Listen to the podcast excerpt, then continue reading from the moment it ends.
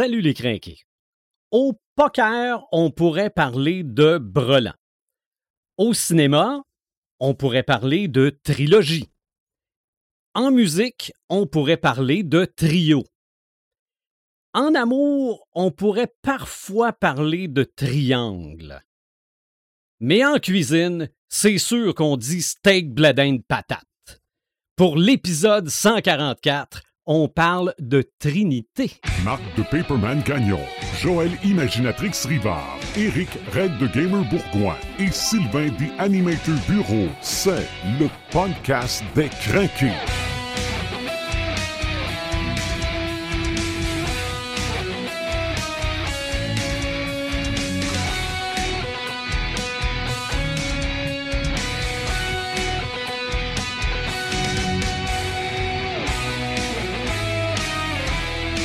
Bon, OK, j'aurais pu dire aussi frites sauce fromage. Ouais. Oh. Hein, ça aussi, c'est toute une trinité. Ouais, mais on se serait fait tirer des roches. Ah, peut-être. Ouais, parce qu'il y a du monde qui. euh, ben non, euh, tu mets des fèves germées. Ben non, tu mets du. Ah non. Quoi? OK, ben mais... oui, mais oui. mais il y a la- du monde qui. Ben non, Mais tu, le tu fromage rajoutes en ça, faut que crotte, tu rajoutes ça, faut que tu râpé. rajoutes ça. Ben c'est ça. Ah, Fait que- mon non, tu Dieu. pars pas avec ça. OK, et Steak, en plus, bledin de patate, ça fait le pour job. notre euh, public européen, Ouais. steak bledin de patate étant le pâté chinois, Ah, Là-bas, hachis. ils disent un hachis parmentier. Oui, un Ah, hachis parmentier. hachis parmentier, et les frites, sauce et fromage, c'est la fameuse poutine, Ouais. évidemment. Paperman, salut. Salut! Imaginatrix, re-bienvenue dans le studio. Salut! Et salut Red the Gamer. Salut des animateurs, ça va bien? Oui, ça va bien, Ouais. mais ça n'a pas toujours bien été. Non? Quand Marc a dit nous parlerons de Bah, Trinité, euh, ah, je suis donc bien heureux, je suis pas le seul. C'était une suggestion, c'était pas un genre de, de- de commandement. là. non, je sais que c'était pas As-tu un... vu comment est-ce qu'on t'écoute? T'es- On, Oui. est, on est influençable ou t'es trop Non, non, mais c'est parce qu'on on veut respecter les idées de Marc. Donc, on les analyse pour finalement se rendre compte qu'il y avait de quoi à faire avec ça. Mais, Oui, mais on a tout crié.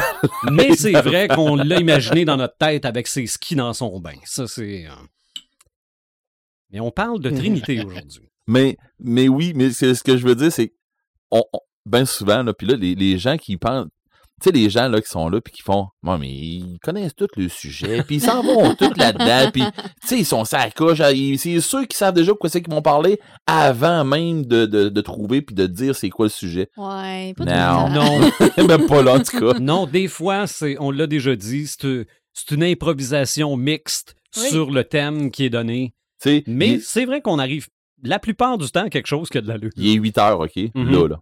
J'ai fini de travailler, moi, à 16 heures. Mais à Mhm. 4 heures après-midi. C'est ça. Là, il est 20 heures. Mhm. Puis pour vrai, là, à 4 heures, là, vous vous souvenez, le message que je vous ai envoyé, c'est ma- ma- mon cerveau, il a dit non, pas là. C'est ça. mon cerveau, il a fait non, tu travailles pas dessus, ça donne absolument rien, il y a rien qui sort.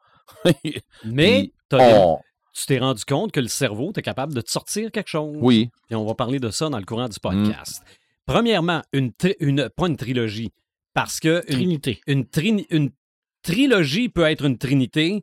Ça dépend si ça forme un tout. C'est ça, exactement. Donc, une trinité, c'est vraiment un- la rencontre de trois éléments qui forment un tout. Oui. C'est de ça dont on va parler aujourd'hui. Oui. On va peut-être démystifier un petit peu ce que c'est.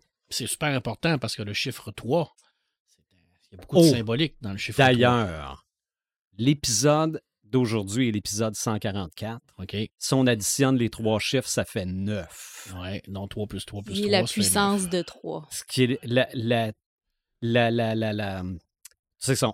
Trois fois. Le carré de 3. non, le... Oui, Oui. c'est ça. Ben oui. Hey, je voulais Ton, dire, ton cerveau, ton Comme cerveau quoi, on peut raide. faire dire n'importe quoi des chiffres. Absolument. Ouais, non, puis à bout et tout, tu peux perdre n'importe quoi. Donc, on parle aujourd'hui de Trinité et Imaginatrix. Qu'est-ce que ça a réussi à t'inspirer? On commence par toi. J'aimerais dire j'ai travaillé fort. j'ai travaillé fort, mais en peu de temps. Mais euh, d'abord, la définition d'antidote d'une trinité. Mhm. euh, pour être plus clair, qu'est-ce que c'est? Euh, c'est simplement un groupe de trois divinités, trois personnes ou trois entités qui sont plus ou moins sacralisées. OK. Puis ça peut être aussi euh, un synonyme de triade. Mais là, la- dans la triade, on a plus quelque chose là, de, de de religieux, si on veut. Mhm. Et pourquoi, euh, d'abord, pourquoi le numéro 3? Tu sais, on en parlait, c'est, c'est, c'est, c'est un chiffre qui est un peu parfait, si on veut, parce que c'est dans les premiers nombres premiers. Mhm. Oui. Et Oui. d'ailleurs, c'est le seul nombre que, quand on additionne les nombres qui le précèdent, euh, ça donne 3. Fait que si Mhm. on fait euh, 0 plus 1 plus 2, ben, ça donne 3. Mhm. Euh, Puis c'est ça, au point de vue mathématique, c'est un nombre qu'on retrouve souvent. D'ailleurs, dans les triangles, qui est comme la forme géométrique la plus euh, importante, si on veut, dans, dans tout ce qu'on a qui nous entoure, on peut tout calculer avec des triangles. Oui. Euh, dans la programmation, euh, moi, dans mon métier, on programme avec des triangles. Techniquement, fait- c'est la forme la plus forte aussi. C'est la forme la plus forte. Puis c'est pas pour rien que les, les Égyptiens s'en servaient. C'est parce que Mhm. c'était vraiment euh, une forme qui avait une structure très solide et aussi qui, qui, qui pouvait se calculer de, de, de maintes et maintes façons. Euh, puis, tu sais, bref, moi, Pythagore, puis euh, Sohcahtoa, euh, Sincostan, je m'en sers quand même assez régulièrement. Puis je comprends euh, l'importance que ça a dans, dans notre quotidien. Puis les communications, euh, la triangulation par les antennes, euh, Mhm. c'est- vraiment quelque chose qu'on retrouve absolument partout sans même qu'on s'en rende compte. Euh, mais sinon, ben, plus, plus du côté de la fiction, on le retrouve vraiment souvent aussi parce que euh, c'est comme c'est comme tout le temps mettre des trucs en, en lot de trois. Ben, Ouais. ça simplifie un peu la compréhension pour le public, pour le lecteur. Euh, ça, ça, c'est comme une, une, une technique mnémotique, si on veut. C'est là. C'est que c'est, c'est- ça va faire quelque chose qu'on va se rappeler souvent.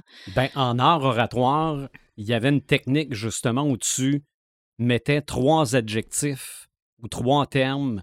Je me rappelle pas, ça avait un nom, là, mais répété trois fois de façon différente. C'était une technique oratoire. Oui. Puis euh, oui, c'est vrai que ça, ça fait en sorte qu'on s'en souvient plus souvent. C'est drôle, j'ai écouté justement euh, de la musique dernièrement ben, de- d'un humoriste, euh, Daniel Grenier, qui était dans les Chicken Swell. OK? Puis il a fait une tune niaiseuse, là, mais bon. Euh, mais sauf que, justement, il répète trois fois tout le temps dans la Oui. même chanson. chanson. Je pense que c'est le village des souris, quelque chose comme ça. Là. Trois fois, mais d'une façon différente. Puis, mais tu sais, au début, c'est comme le présentateur niaiseux, là. OK. Puis rendu à la fin, c'est comme une boîte psychopathe, mais tu sais, tu fais OK, on n'est pas à la même place les trois.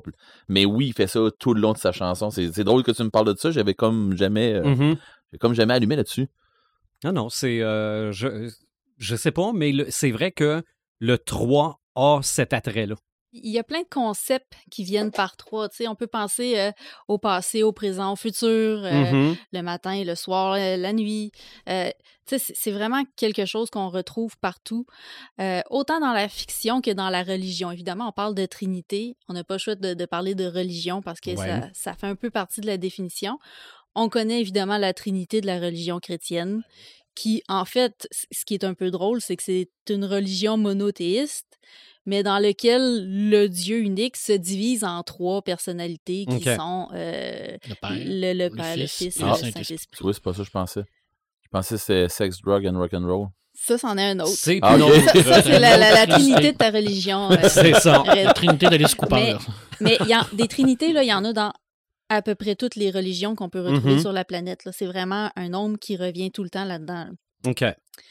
Mais Euh, j'y avais pas pensé, ça, sex, drug and rock and roll. C'est bon, ouais, ça. c'est- tu et tu euh, l'avais gardé pour ça. hein. Ben Et- le chiffre 3 dans la religion catholique peut être positif comme négatif. Exact. OK. Parce que le- le- quand, quand Jésus dit à son ami Pierre, par trois fois, tu me réuniras avant le jour du Mhm. bout. Oui, puis on sait Un, que Jésus, deux il était trois. trois à se faire crucifier sur la montagne. C'est vrai, Et, euh, aussi. Les trois rois mages. Les Quand trois Oui. tu rentres dans la religion catholique, tu as le baptême, la première communion, la confirmation.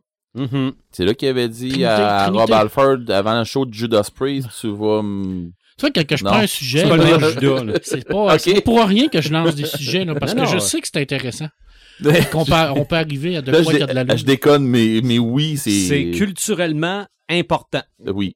Non, c'est un méchant temps à part de ça. Mais tu parles de ça, là, pour en revenir à, à ce que tu disais, là, tu parles de ça que c'est le chiffre 3, puis j'essaie de, de, de, de, de me remettre ça, là. Tu sais, on, je disais sex, drug and rock and roll tantôt, mais c'est rien que ça me revenait dans la tête. Il y avait un paquet de trucs comme ça Ben oui. qui, qui c'est tout le temps en paire, pas en paire de trois, mais c'est tout le temps en trio.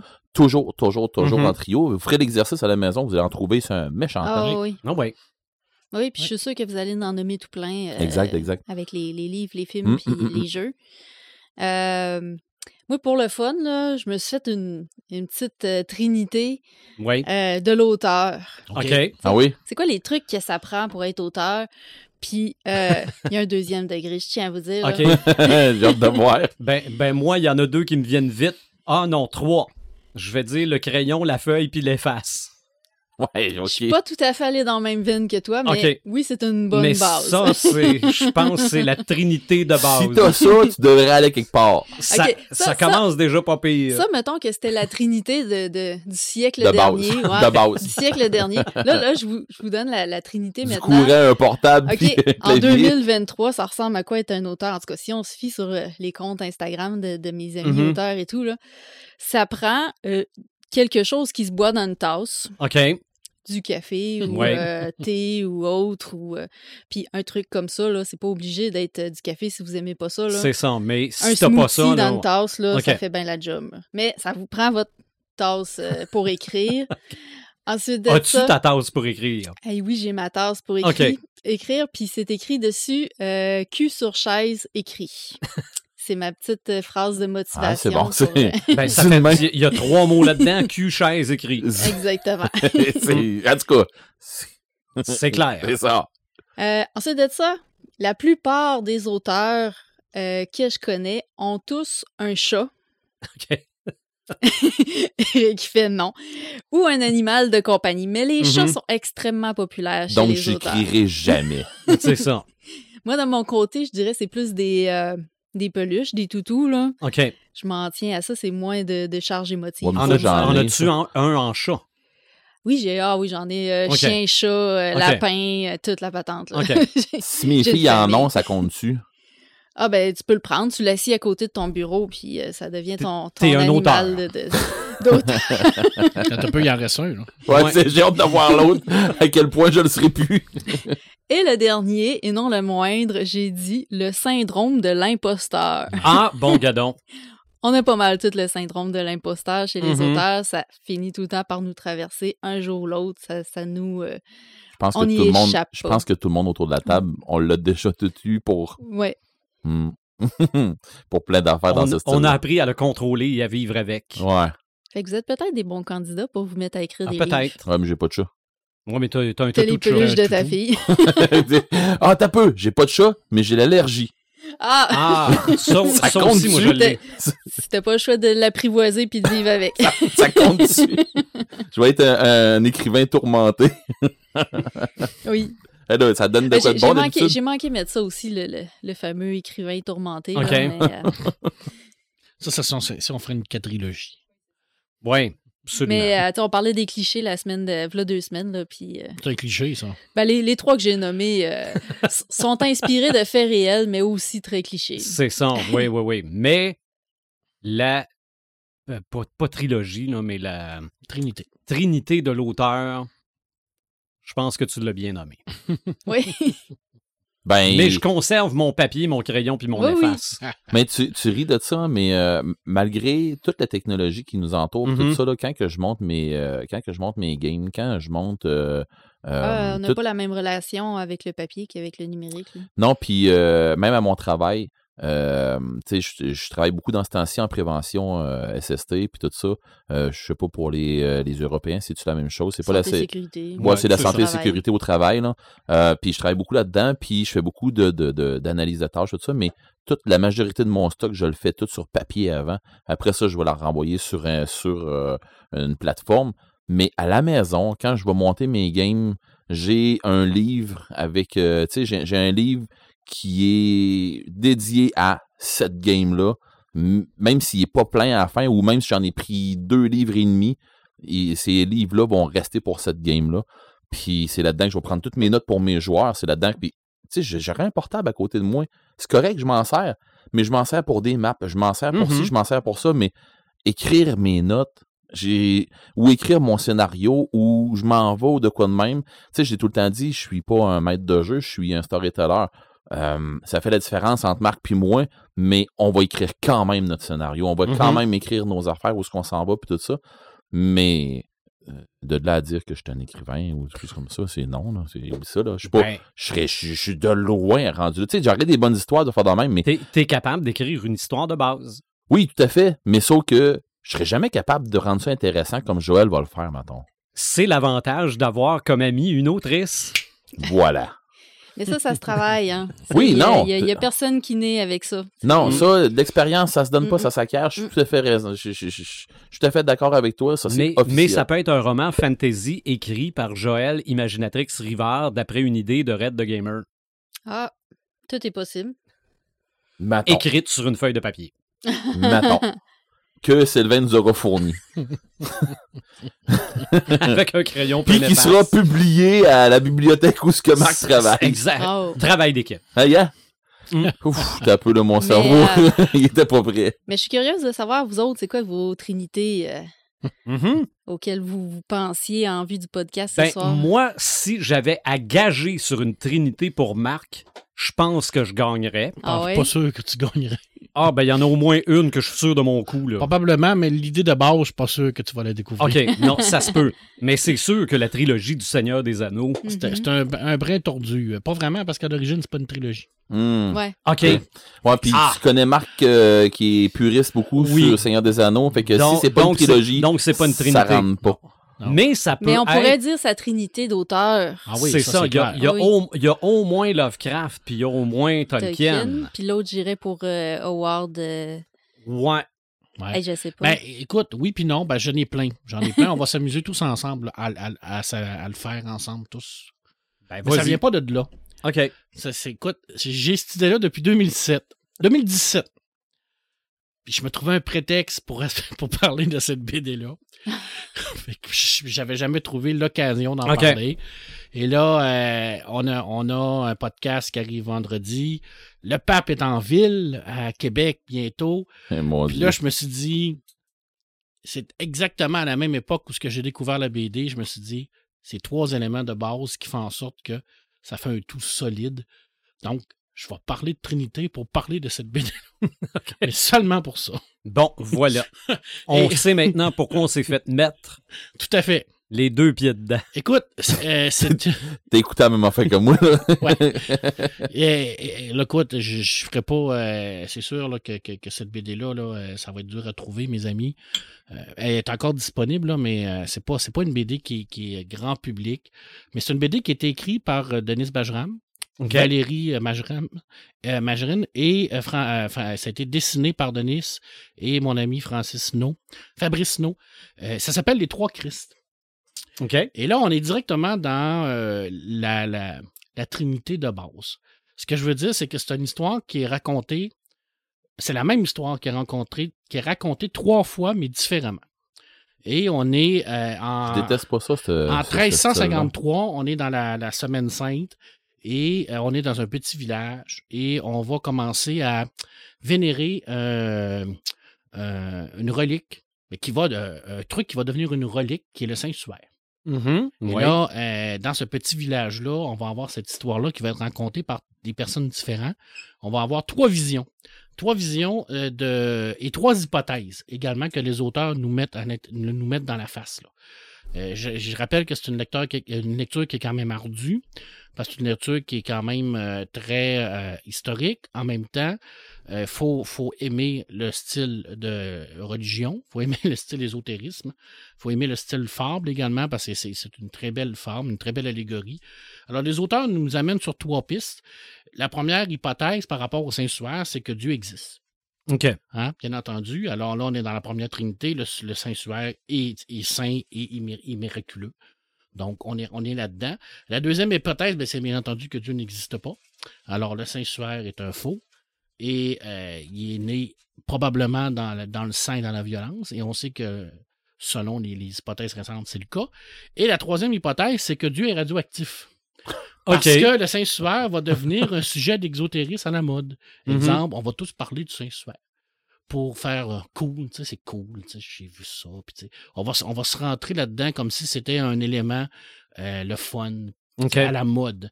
Et euh, cette BD-là est absolument géniale pour ça. Parce qu'elle nous amène dans ces trois hypothèses-là, dans une seule BD. Alors, on ne parle pas de trilogie, on parle d'une BD qui a trois histoires complètement différentes, mais avec les mêmes sujets. Et c'est dessiné de main de maître de, par, Denis Bajram et Fabrice No. Fabrice No, d'ailleurs, qui est un auteur absolument génial de bande dessinée. Malheureusement, il n'a pas fait beaucoup de choses. Ouais, je partais pour Mais- dire, il- il- qu'est-ce qu'il nous a donné? Euh, que- Fabrice No, dans, dans, dans l'histoire, il a fait euh, ce qu'on appelle son journal.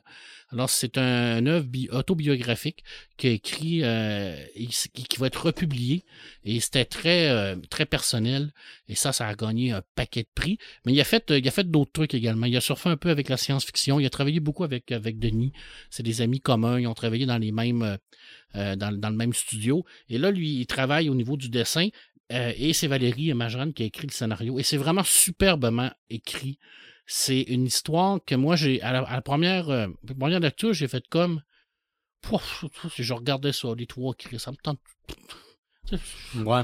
Ça, ça, Ça va-tu être, ça va ça- être pesant? c'est pas, ça, mon semblait genre. lourd. C'est pas mon Ouais. genre. Mais là, je me dis, bon, ok, c'est c'est le Bajram, je le connais un peu, je sais de quoi qu'il je sais quoi qu'il fait. Puis je m'en embarqué là-dedans. Et là, j'ai fait comme, mais what? Qu'est-ce que c'est ça? À la, à la fin, là, je me suis fait comme, là, mais OK, vraiment, je vais la relire parce que je suis pas sûr que j'ai tout compris. Puis après ça, tu te dis, OK, c'est vraiment euh, une, une, une fable, une allégorie sur le Saint-Suaire, mais également sur comment tu sais, ça peut influencer la, la société, toute cette histoire-là. Mhm. Alors, j'ai adoré ça. Ça, c'était le prétexte.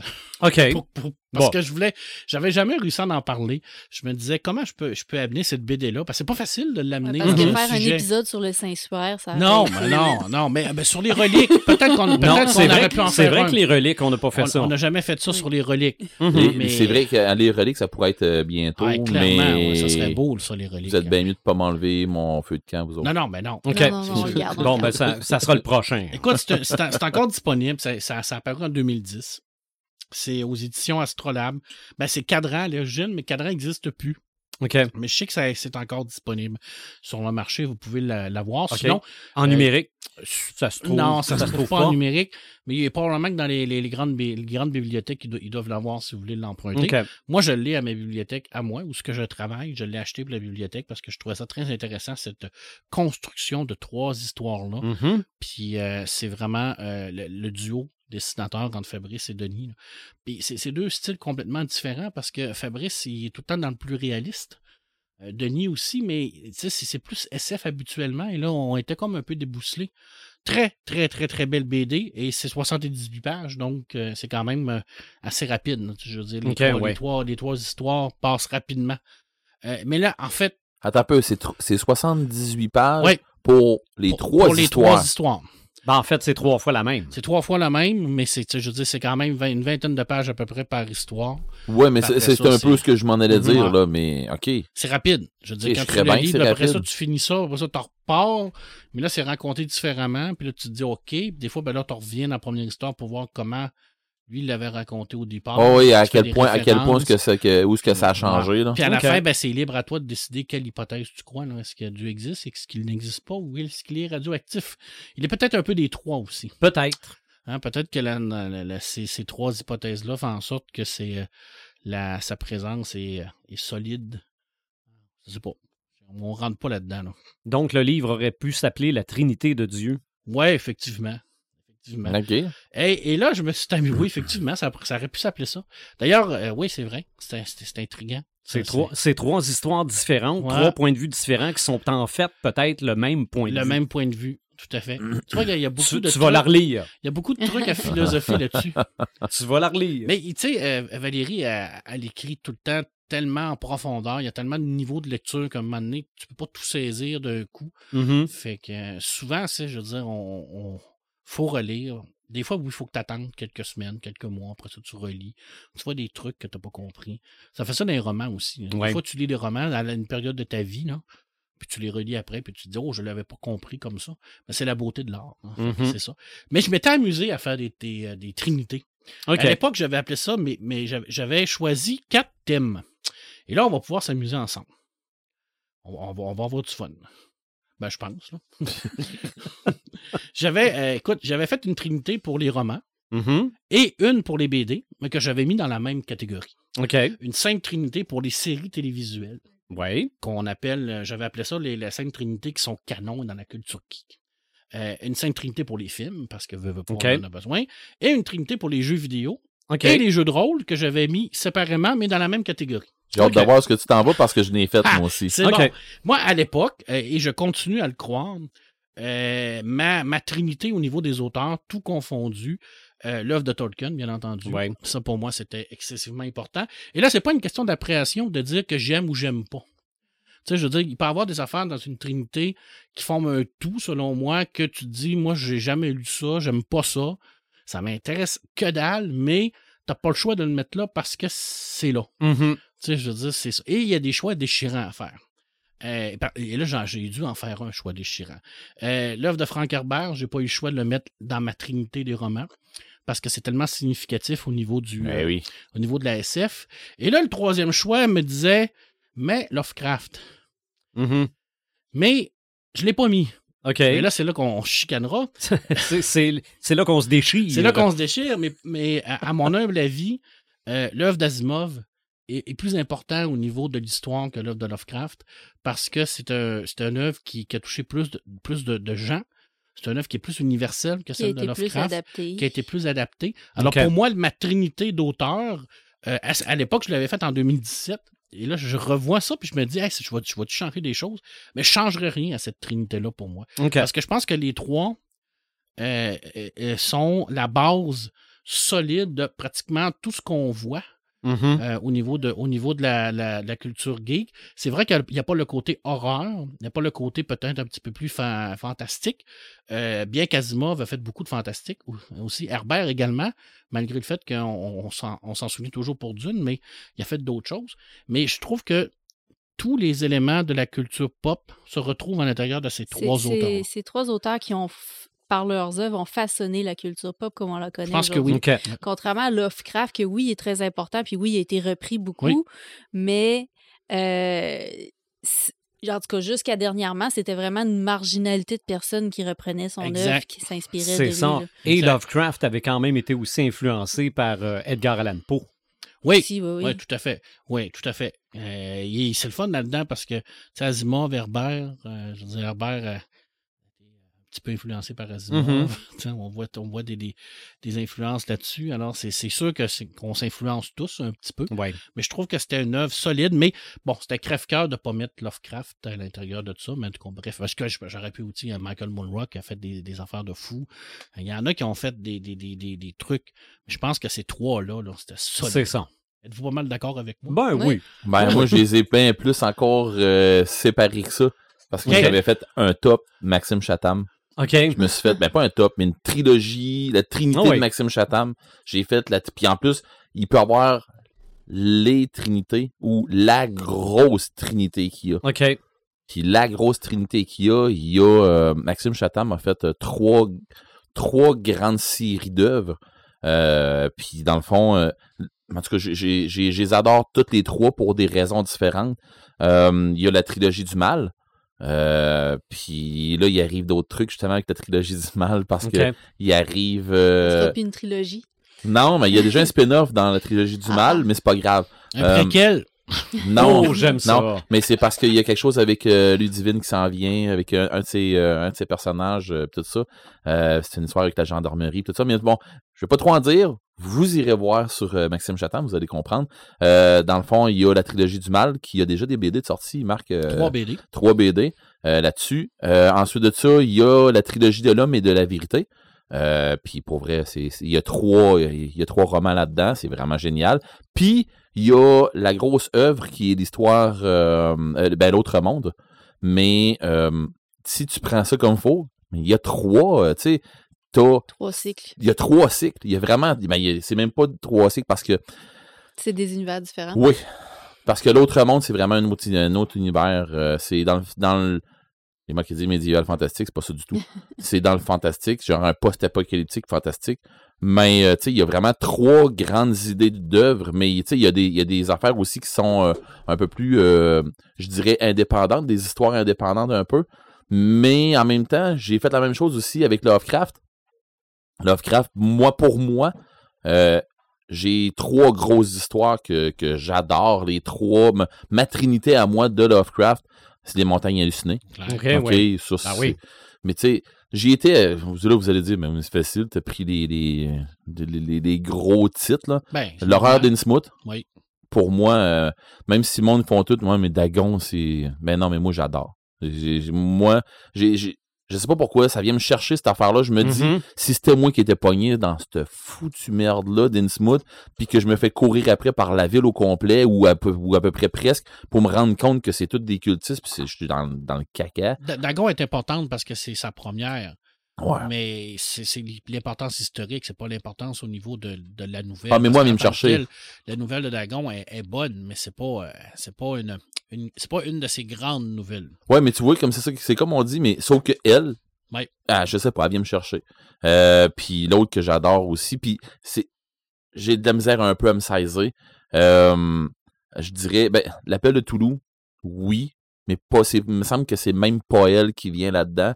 Euh, mais l'affaire Charles Dexter Ward, c'est vraiment un chef-d'œuvre. Moi, pour vrai, j'ai adoré. Euh, puis je l'ai, lu, je l'ai écouté en audio, j'ai adoré. J'ai pas tout le temps aimé les audios que j'ai écoutés. Euh, mais à un moment donné, c'est. Puis en plus, ben moi, elle vient me chercher encore plus parce que notre maître de jeu, et il nous a fait des hints avec ça, puis il nous a fait rencontrer. voyons, Colin. J'ai. Ben, il y a le sorcier. Il nous a, il nous a fait Ah, euh, rencontrer. comment il s'appelle? Kunwin? Kervin. Curvin. Ouais.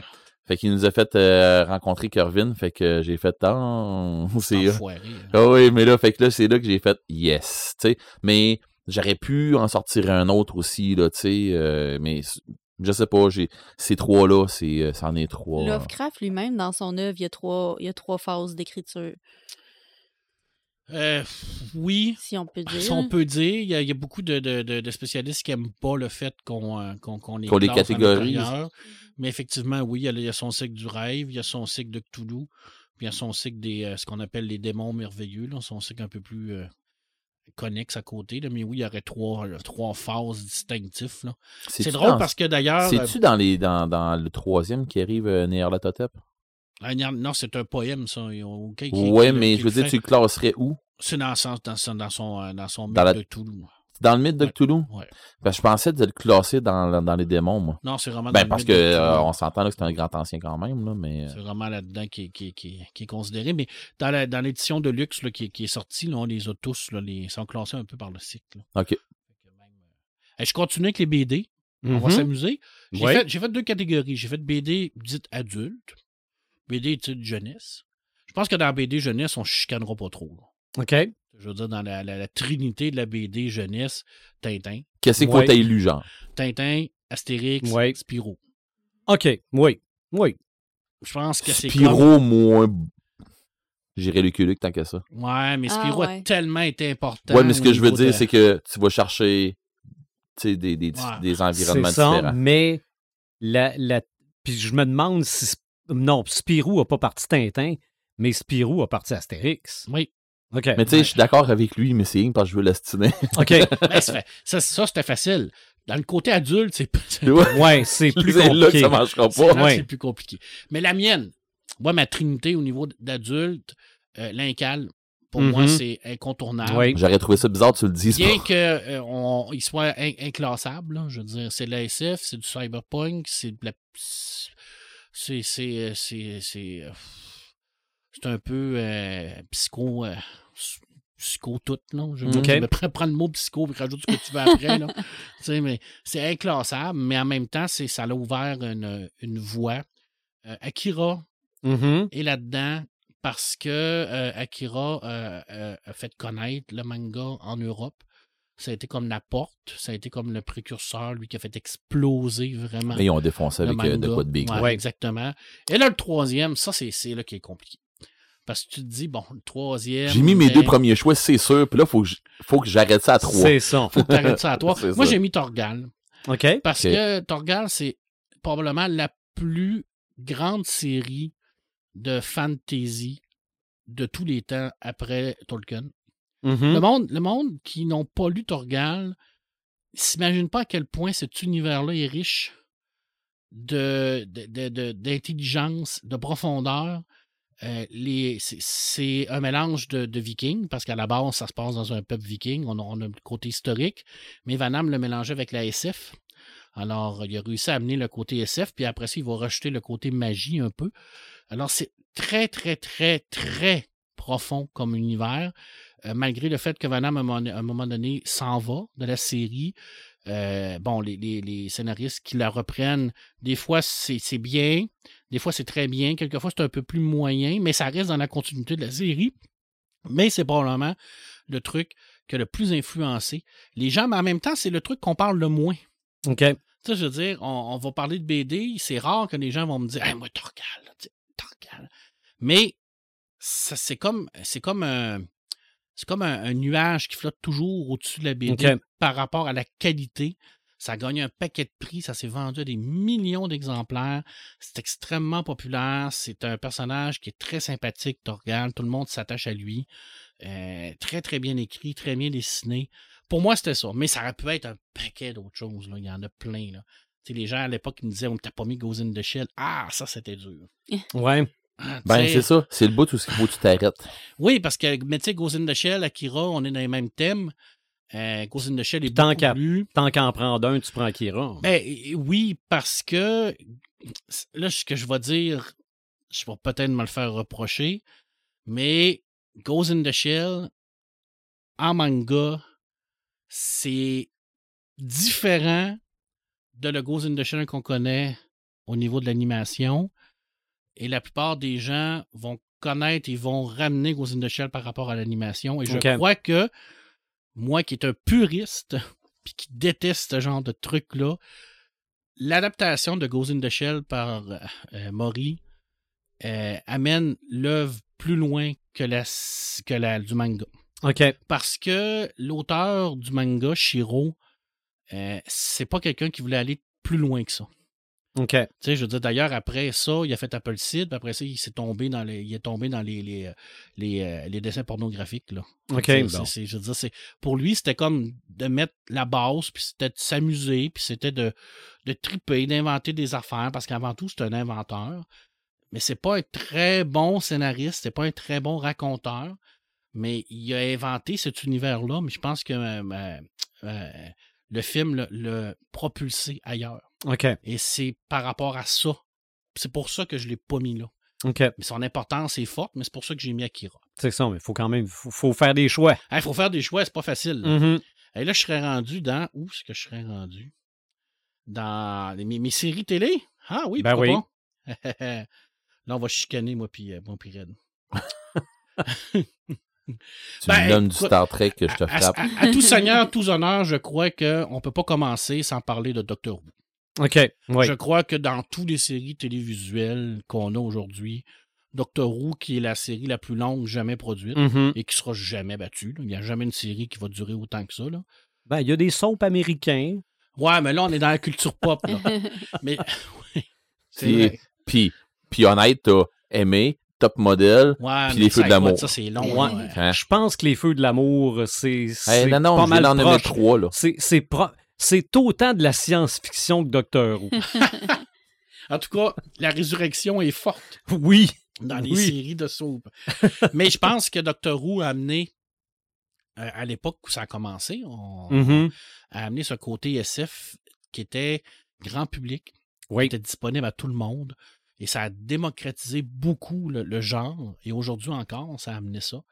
Et euh, je vais faire une confession. là. Moi, je pense que j'ai vu à peu près trois épisodes de Doctor Who dans ma Et vie. je pense que tu en as trois plus que moi. Je dirais, et quand Ah je ouais. disais tout à l'heure que c'était pas Mm. une question que j'aime ou j'aime pas, tu sais, Doctor Who, c'est pas ma tasse de thé, c'est pas quelque chose que j'écoute, c'est pas quelque chose que j'ai embarqué, mais je suis incapable de pas le mettre là à tel ça. point c'est important. Mais je vois une cabine téléphonique bleue, puis je sais que c'est ça. Ah, c'est là. Mhm. Euh, deuxième, Star Trek, j'ai pas le choix. Ah ouais. On, parle, on parle de télé, Red. On parle de Trinité au niveau de la télé. Star Trek fait partie de, de fait partie de, de, de ces séries, de ces idées qui ont fait avancer la science. 1999, ça te tentait pas? Non, hein, non, parce non, que puis Puis on en a parlé dans, dans le podcast la, euh, deux semaines, euh, à quel point qu'il y a des trucs qui étaient dérivés Ben de oui. Star Je Trek. veux dire, le premier téléphone euh, de Motorola vient de Star Trek. Mais on en avait parlé l'autre fois qu'on n'en Oui. parlait plus. Non, mais c'est pas grave. Il fallait que je le mette. fallait que je le mette là parce que ça a tellement été important, ça a tellement été cultu- culturellement incroyable, tant au niveau de toutes les avancées technologiques que ça a eu. Et, qui et je vous rappelle là, de que tu sais, les imprimantes 3D, là, Mhm. dire, c'était dans Star Trek. Là. Puis là, on est rendu là aujourd'hui. là. Puis Red a une imprimante 3D Red grâce a à Star Trek. Elle marche plus. Mais il y a beaucoup, il y a beaucoup d'ingénieurs qui, euh, qui disent que, que, le- que, que leur idée vient de là. Mm. Puis qui se sont dit, attends un peu, moi j'ai vu ça là-dedans, puis euh, regarde, ça m'a donné la piqûre, puis cool, j'ai travaillé là-dessus. De la série originale, la seule chose qui n'existe pas est la téléportation. C'est fou, là. Et Et il travaille fort, il travaille Oui, fort là-dessus. Mais on, Mais on on faisait un n'est pas encore parallèle, là. on faisait un parallèle avec la religion pour les trinités, là.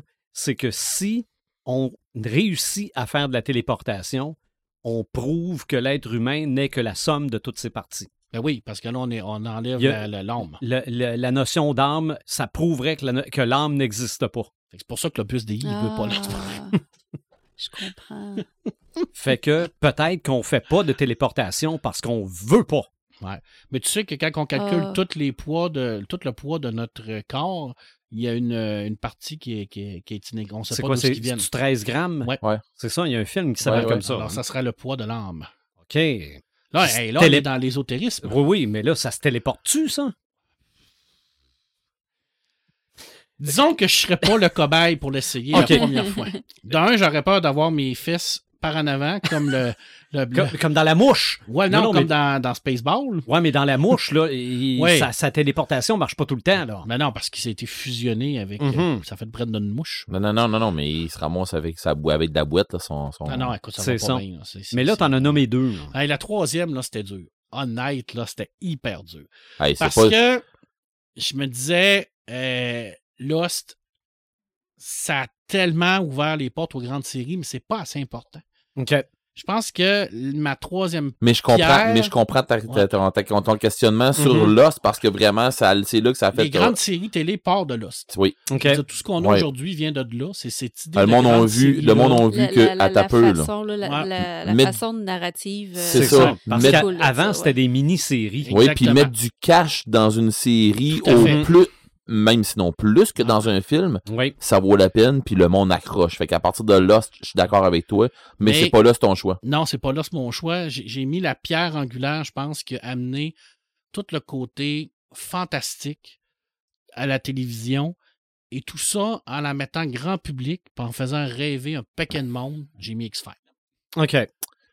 Ouais, je suis obligé de te dire que t'es, t'as- ouais. J'ai Mhm. mis X-Files parce que dans les années 90, Carter est arrivé avec cette idée-là de mettre le fant la, la- la- la- les conspirations, le gouvernement et tout ça. Puis bang! Ça a fonctionné.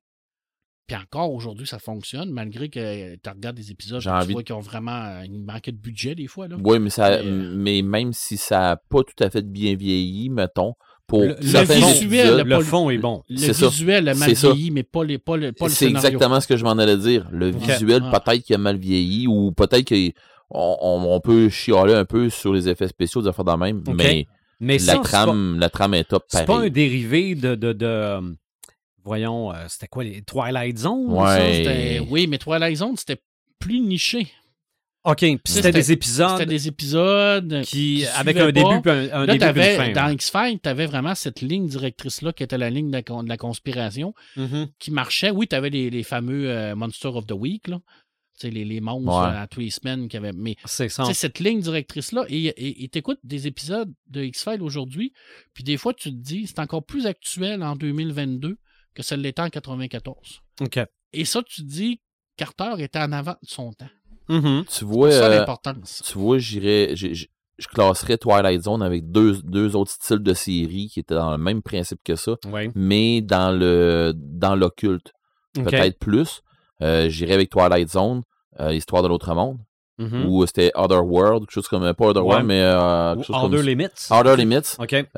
Puis Ray, Ray Bradbury. Oui, oui, oui. Je mettrais ces trois-là ensemble, eux autres, pour le style occulte, euh, interdimensionnel, Ouais. multivers, whatever, là, je Mhm. mettrais ça dans. de- je ferais une catégorie comme ça pour ça. Là. Ouais, parce que c'est. Mais la, la quatrième dimension, c'était capoté. là. Ouais. Ouais, Twilight Zone, c'était quelque chose d'autre. Puis C'est pas quatrième dimension, c'était la cinquième, Cinquième dimension. dimension. Le film La quatrième dimension, c'était le film Oui, pour- qui, qui tombait avec la série. Après ça, Twilight. Zone. mais X-Files, c'est une grande série. Tout à Les fait. films? Ouais. Là, je vous rappelle qu'on est dans la culture pop et la Ouais. culture geek. Ouais. Je pensais qu'elle Ouais, allait dire Hein? Là, je vous rappelle que je suis votre ami, hein. Rappelez-moi Ah, pas de écoute, je pense que à tout seigneur, à tout honneur, Star Wars fait partie Ouais, de ouais. la pierre angulaire de tout cet univers-là. Oui.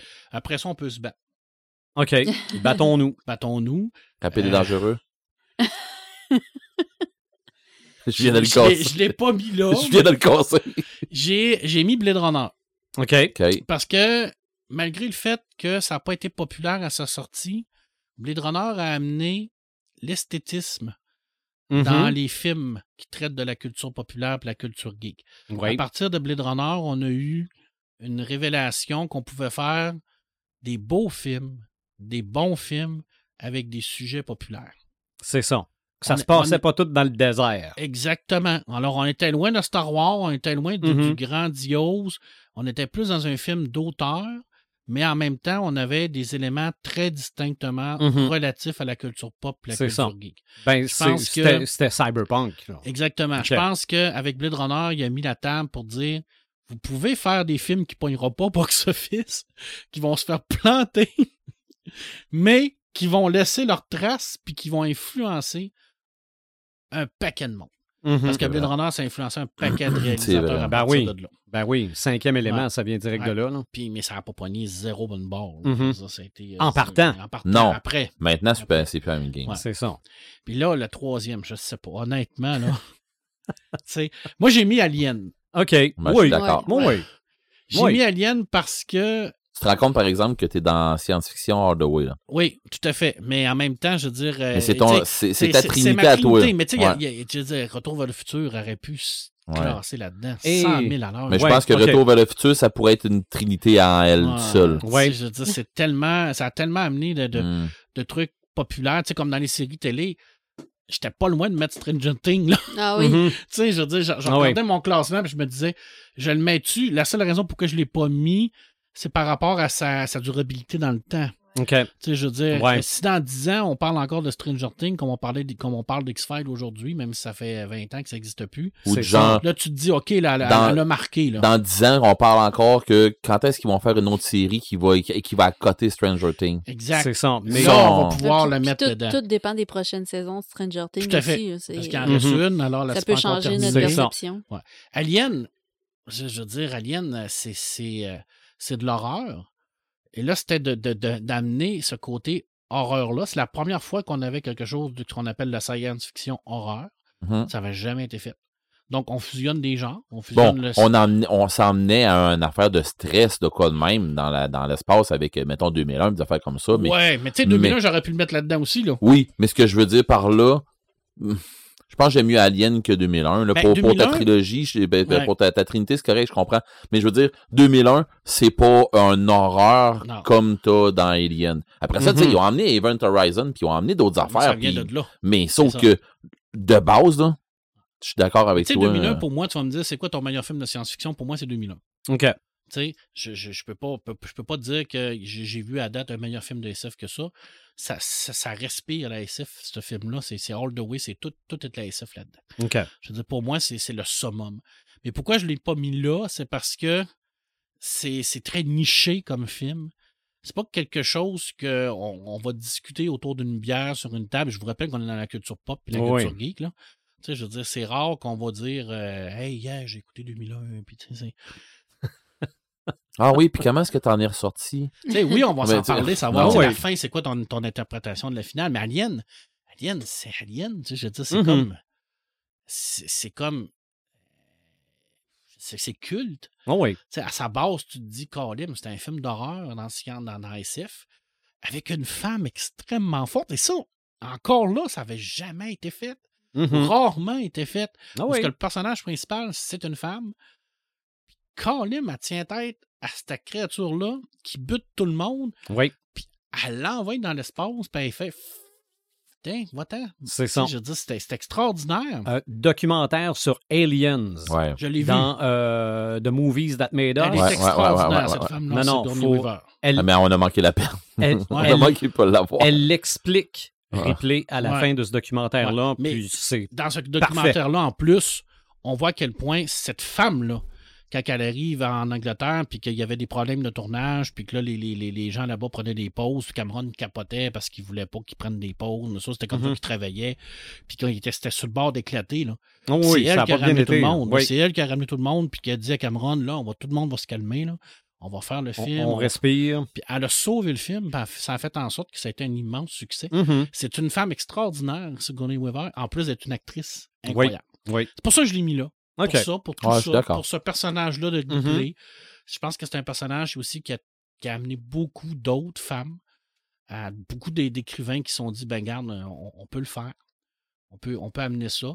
Puis le monde ne sont pas contents, ben regarde-les pas, puis allez chier. Oh non, non. ben, tout, tout le monde, tout le monde l'a vu, ce film-là, Marc. Non, mais tu sais, je veux dire que ça dérange encore beaucoup de mon oncle qu'il y ait une femme qui est forte. Là, mais en tout cas, Ouais, mais ces gens-là, ces gens-là. 2000. Dans 2022. Alien, là, je suis pas sûr. donc, Ouais, mais je veux dire, ces- ces gens-là, moi, je lui donne juste pas de gaz. Bon, que- c'était mon, petit deux scènes. Mhm. Les jeux vidéo! OK. hey, on va se parler, là. Ah non, vas-y. Hey, Vas-y, Final parce que- Fantasy. Ouais. OK. Final Je Fantasy. te lance ça de même. Final Fantasy, Vas-y. Zelda, Ouais. Mario. OK. Moi, bon, ça tu vois, les trois. Ouais, moi aussi, Ok. j'aurais de Final Fantasy, Final... moi, j'ai fait Mario, il est ailleurs. OK. OK? OK. Moi, j'ai fait Mario.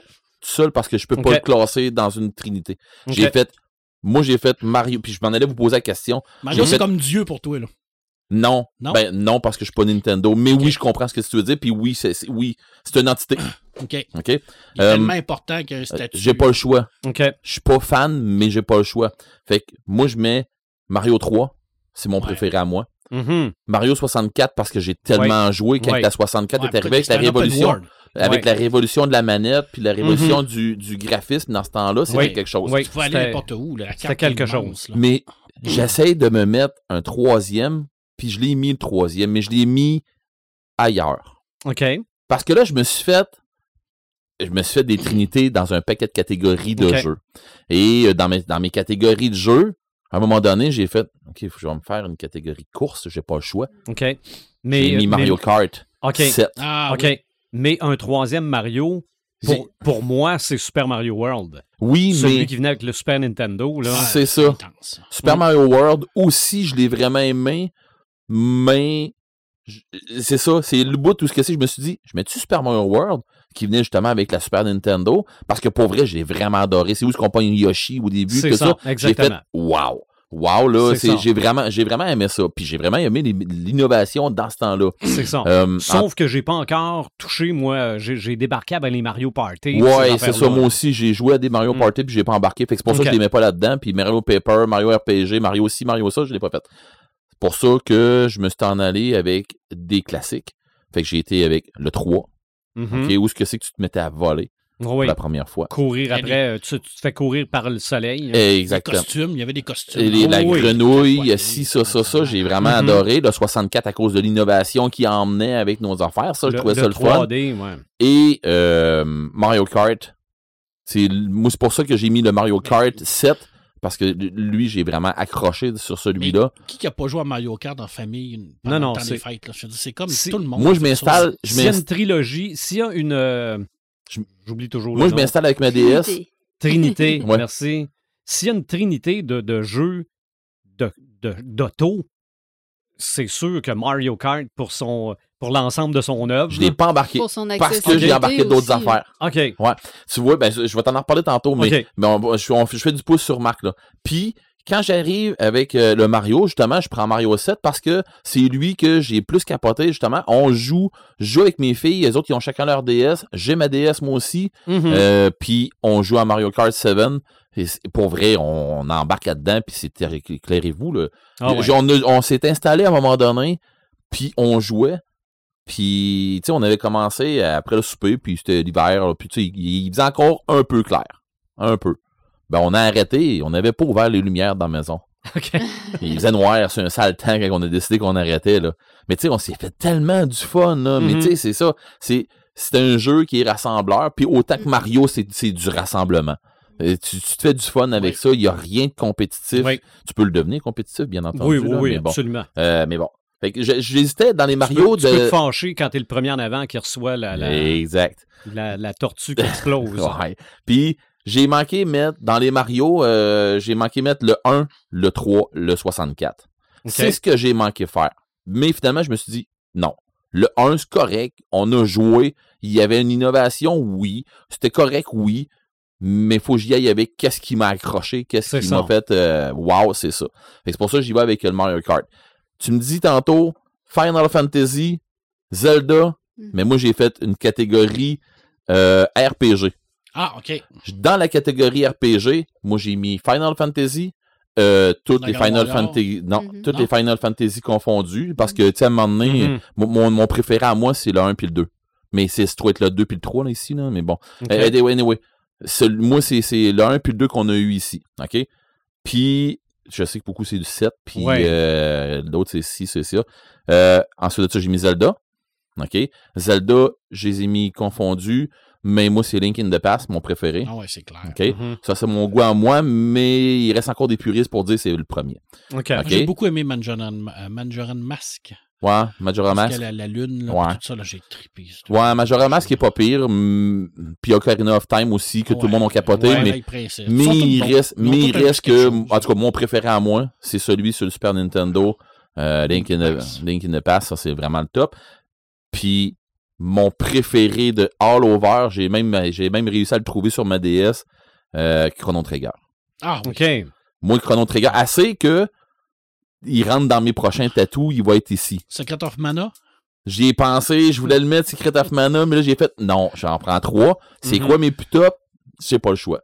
Fait que, euh, je, je- sérieux, je me fais faire euh, le, le- sur, sur le dessus de la main, euh, ma main geek. Euh, probablement, c'est là-dessus qui va être, ou un petit peu ailleurs, je sais pas trop, c'est, je vais vous en parler, vous allez me le dire. Mais parti comme c'est là, c'est euh, le, le, le- l'horloge de Chrono Trigger qui va être sur ma main, sur le dessus de ma main geek, ma main gauche, là.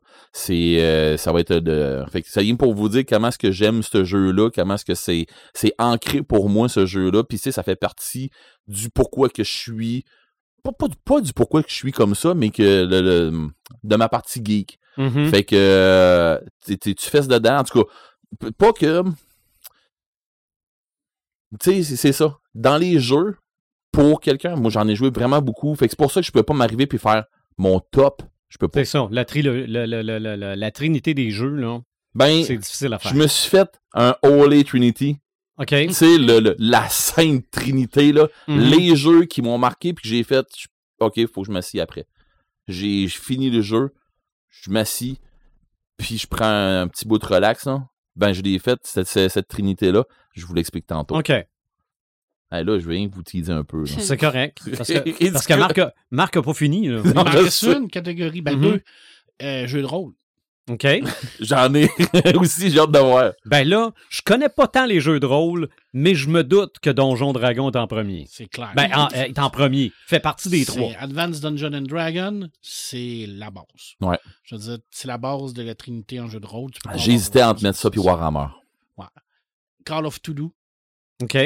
Aussi, parce que ça l'a amené énormément de nouveautés au niveau des jeux. Parce que euh, on était dans, dans Advanced Je l'ai- Dungeon and Dragon. Je l'ai pas mis. Ah, ok. Je l'ai pas mis pour. je mis. Vais t'expliquer pourquoi après. Parce que, ah, t'sais, Dungeon and Dragon, on est Ouais. dans, dans le, le- le bon vieux hack and slash, on est dans les, euh, les donjons, tout ça.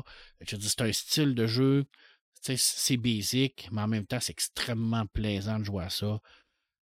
Call of Toulouse, ça amène tout le côté roleplay. Où est-ce que c'est que tu lâches les combats? que Exact, tu- parce que là, t'es pas un héros, là. T'es pas un, T'es un super survivant. magicien là, qui lance Ah. des boules de Mhm. feu, là. Ben, si tu l'es, t'es dans le. T'es dans- t'es un petit, t'es un petit cul qui essaie de Mhm. survivre, puis que, tu sais, ça l'a amené aussi tout le côté de la santé mentale qui avait jamais été fait. Mm. Ça, c'était une, une grosse nouveauté. Puis, euh, écoute, la première traduction française euh, qui a été faite par Jean Brelzac, je me, je me souviens bien. Je suis pas sûr que je prononce son nom comme, comme il faut, mais ça l'a ouvert la porte à ce Il me semble que c'est ça. C'est incroyable. Puis le troisième, ben, c'était difficile, mais je suis allé, j'ai prêché pour ma paroisse. J'ai mis Star Wars. OK. Parce que Star Wars, ça a probablement été le jeu le plus populaire qui venait d'ailleurs. Ouais. Tu sais, je veux dire, tu avais la possibilité de jouer dans l'univers de Star Wars. Mhm. Ça, c'est- c'était merveilleux. Là. Je veux dire, que ce soit en D20, première édition, deuxième édition, un homme tout là. Je veux dire, tu as la possibilité de jouer dans l'univers de Star Wars. C'est incroyable. Toutes les, tout ce qui ont sorti, c'est top. C'était incroyable à, l'époque quand ça a sorti. Tu te dis, mais je joue dans ce que j'ai vu au cinéma. Mhm. Tu sais, Lovecraft, tu te dis, hey, je joue ce que j'ai lu. C'est Lovecraft? Ah, hey, Star Wars. Tout le monde connaît Star Wars. Mhm. T'as pas vu le film, que t'aimes pas Star Wars, tu connais Star Wars. Les gens qui te Ah ouais. disent, c'est quoi sur Star Wars? J'ai jamais entendu parler de ça. C'est des menteurs. c'est des trolls, Marc. C'est des trolls. trolls. C'est des menteurs. Ça, c'est. c'est- c'est, euh, c'est- du monde qui te cherche, Marc. Moi, j'ai changé. Je suis d'accord avec toi all the way, mais j'ai changé Call of Toulouse pour quelque chose d'autre. C'est quoi? Non. Shadowrun. Ouais, Tout le cyberpunk. j'y ai pensé aussi. J'ai, j'avais, j'ai, pour vrai, j'avais écrit Call of Toulouse, puis là, j'ai fait. Non. Oui, puis Oui. Shadowrun, ça fusionnait fait aussi non. le cyberpunk et la magie Ouais. qui avait rarement été faite. C'est parce que j'ai été avec qu'est-ce que j'ai accroché, qu'est-ce que j'ai fait. Ok, c'est beau, c'est fini. Tu sais, les, fondateurs de Shadowrun, ils ont pris, ils ont pris Cyberpunk 2077. Ben, c'était 2020 à l'époque. Je me souviens plus c'était quoi. C'était 2022. 2000, ouais. En tout cas, ils ont pris Cyberpunk de jeu de rôle. 2030, Je me souviens non, non, 2030 que, que 2033, je pense que c'était euh, comme l'extension. Ouais, la, la C'était- première édition, je me souviens pas c'était quoi, mais ils ont pris ça. Hmm. Puis là, ils se sont dit comment qu'on peut amener tous ces gens-là qui jouent à l'univers de SF, puis d'aller chercher tous les joueurs d'Advanced Dungeons and Dragons. Puis Ok. de dire, venez nous voir. On va mettre de la magie là-dedans. Le succès, toi. Mhm. Quand tu te dis là, que c'était un T'as plus génie, ou là, moins ça avec Cyberpunk. T'as pas Ouais. ça. T'as pas de magie, t'as rien. C'est ça. Là, t'as des elfes, t'as des orques, t'as de la magie. Fait que là, tu retrouves tout l'univers de, Dungeons and Dragons dans un univers futuriste. On en a déjà parlé, euh, juste pour faire un, un side là-dessus, on en a déjà parlé dans un autre podcast en rapport avec euh, le Cyberpunk, je me trompe pas. Ouais. Euh, le film Blight. euh, Br- euh, Bright. Right. Ouais. Bright. Euh, allez voir ça sur Netflix. Moi, j'adorais ça. Moi, j'ai adoré ça aussi. Sauf que j'aurais aimé ça qu'ils en mettent un peu plus. J'en voulais plus Ouais. encore. fin. Mais bon, euh, c'est ça. Fait que tu vois, t'es pas loin de ma trilogie à moi aussi. Tu sais, oui, il y a des jeux. Toi puis moi, on, on remplit une méchante bibliothèque. Puis avec tous les autres masters qu'on connaît autour de nous autres, on a euh, du monde qui, tu sais, on a vraiment une panoplie. Tu sais, on a vraiment euh, du stock qui, qui, qui peuvent nous sortir de là. Mais la trilogie, je pense que hum, on va jouer avec trois, quatre titres. Il y a, y a, tu sais, il y a des titres qui vont, qui vont jouer d'un à l'autre, puis ça va tout à revenir à peu près à ça. Oui. Mais Donjon, probablement que ça va être le premier que tu vas sortir. All the c'est- way. C'est tellement un grand classique. Dungeons Fait que d'après moi, c'est Donjon, Star Wars, puis un autre que ça va jouer, là, que, tu sais, la position 3, là, c'est comme si elle jouait, là, tout le temps. Mhm. J'en ai un qui dépasse, l'autre, il... Fait qu'il y en a 3-4 qui vont jouer dans position 3. Fait que c'est pour ça que on, on est pas mal euh, sur la même longueur d'onde OK. là, je termine avec ma Holy Trilogy, comme Red. Trinity. Trinity. Excusez-moi. On va Trinity, comme, comme dans, dans M'a- Matrix. M'a m'a fini par m'en rappeler que c'est Là, je Trinity. me disais, euh, bon, OK, mais toi, Gagnon, euh, tu sais, je veux dire, si t'aurais quelque chose à proposer là, par rapport à la culture pop, il faut vraiment que tu ailles lu, puis qui date pas des années 40, là, ou 80, ou 90, parce que maintenant, on fait notre âge. tu sais, je veux pas. Mhm. Euh, Ah, écoute, tu vas voir que je vais faire le mien. Deux, trucs de Mathieu Bablette, jeune auteur, 35 ans, franco-belge. Ce type-là est totalement génial. Shangri-La, qui est une bande dessinée de science-fiction, mais qui parle également beaucoup de la surconsommation. Et Carbone et Silicium, qui euh, nous raconte les 200 ans de deux intelligences artificielles qui partent dans le monde, puis qui essayent de voir euh, ce qui se passe au niveau de l'humanité. Ces deux BD-là sont extraordinaires pour leur actualité, parce que ça parle des problèmes que nous avons en tant que société. Ça parle qu'est-ce qui va arriver euh, plus tard. Et Carbone et Silicium, ce qui est incroyable, c'est que tu as deux intelligences artificielles qui sont complètement différentes. Tu en as une qui part et que son but, c'est de euh, d'aller visiter toutes les parties de la Terre. Il veut visiter 100% de la planète Terre. Et la deuxième, elle, elle veut se fusionner avec l'humain pour essayer de faire évoluer l'humanité. Et euh, ils vont se retrouver par période euh, temporelle pour voir où ce sont rendus dans leur, euh, dans leur quête. Et en, en, arrière de tout ça, ben, on a toute l'histoire de l'humanité qui sont vues par leurs yeux. C'est extraordinaire. C'est d'une brillance incroyable. Ça vaut la peine, je vous le jure. Et ça, c'est des BD qui ont sorti en 2020-2016. Ça, c'est incroyable. Puis Alt Life de Thomas Cadem puis de Joseph Falcon, ça, on est dans la machine.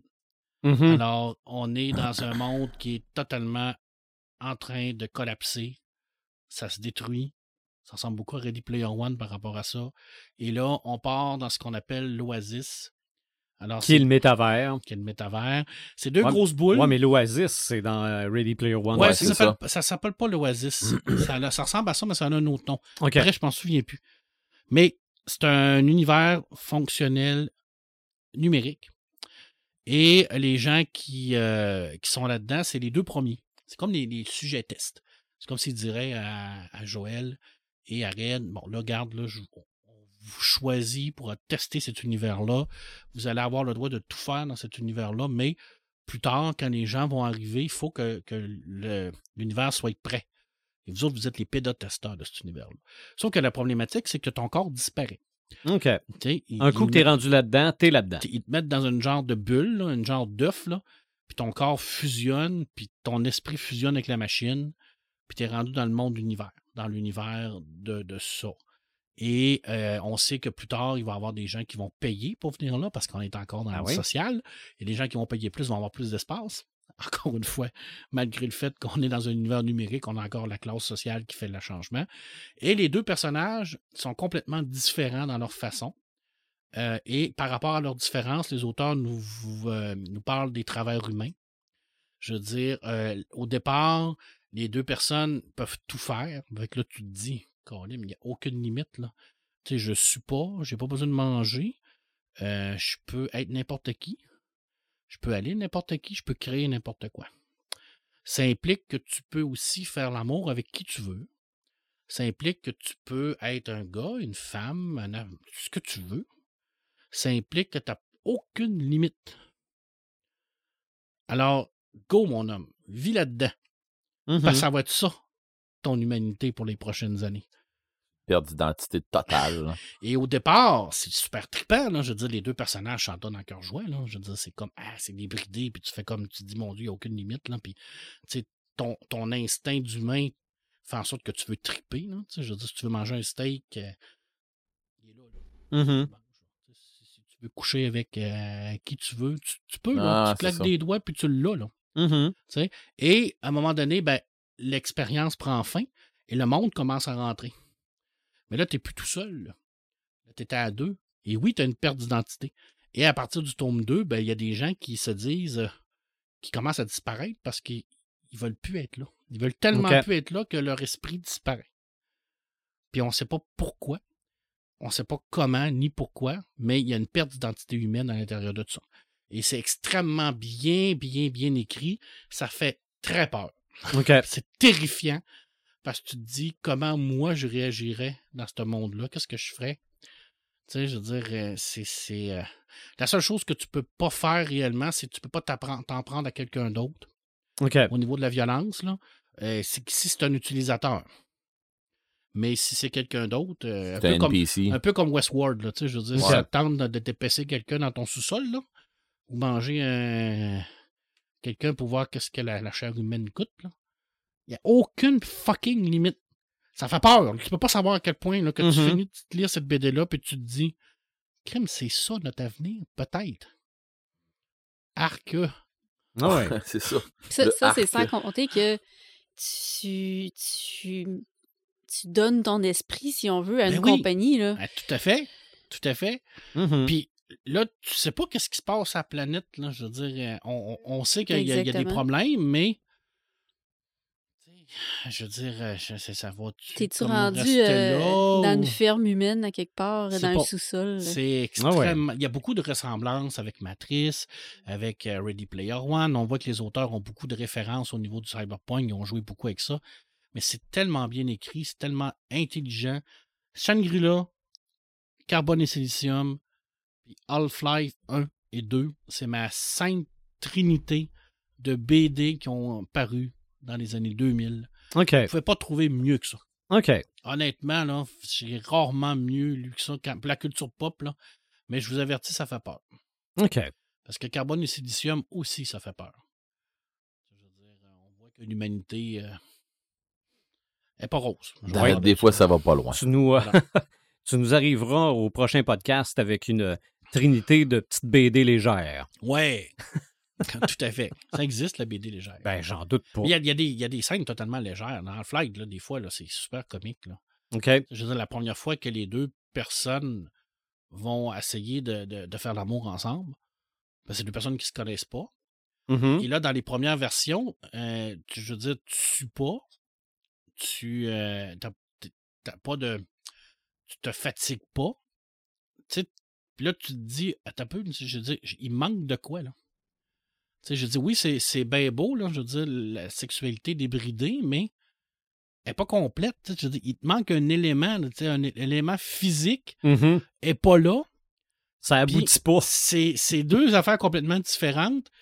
Puis, il, il y a la femme et l'homme. Puis tu vois que les deux ne vivent pas pareil.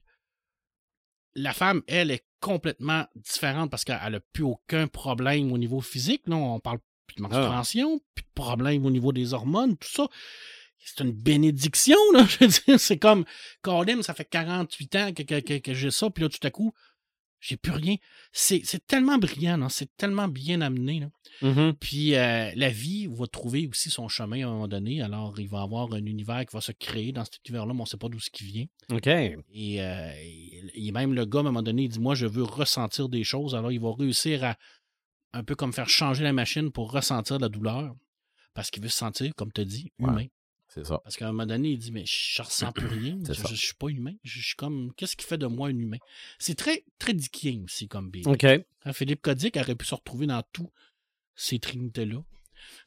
Puis à lui tout seul, là. Ouais. Puis, euh, mais c'est ça. C'est tellement bon, honnête, là. Je veux dire, c'est, c'est des belles BD.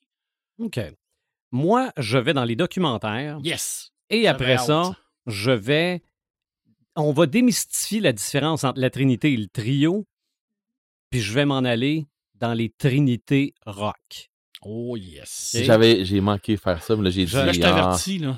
Mhm. Tu parles pas de qui je pense. Ben là, Je te garoche un. Là, c'est pas vrai. on l- on l'a mis direct sur l'image qui va faire la promotion de l'épisode. ça y est. Mais pour ah, ça, c'était le trio de vampires. Parce que- parce qu'au au départ, on voulait mettre le trio de. Oui, oui, le, le- le trio Twilight. Oui. Est-ce que c'est une trinité? Ça, je suis pas Ça, trop. c'est Ça, non. c'est un trio. Ça, c'est non. C'est un triangle amoureux. Ouais, ouais, Mais- tout à fait. Pour ce qui est des documentaires, Ouais. un peu comme les romans, je me suis dit, c'est pas pour moi. C'est. Oui, En de général. peut-être, mais en général, selon moi, des documentaires qui. Parce que je les ai sortis Oh, on a un support visuel. mé- mérite d'être vu. OK? Premier documentaire, c'est sur la planète des singes. OK. OK? Mais la série de films originale, c'est que la planète des singes, qu'on aime ou qu'on n'aime pas ça, c'est pas important. C'est un peu comme Star Wars, tu n'entends C'est parler. ça. Ah ouais, clair. Mais c'est qu'il y a eu l'avant et l'après. Des, suites de films comme ça, il n'y en a jamais eu avant. Je sais même pas s'il y a eu des films avant la planète des singes qui ont eu des suites. Pas autant que ça, en tout On parle de quelles années à peu près? Ah, c'est la- la- le premier film de la planète des singes doit dater de 68.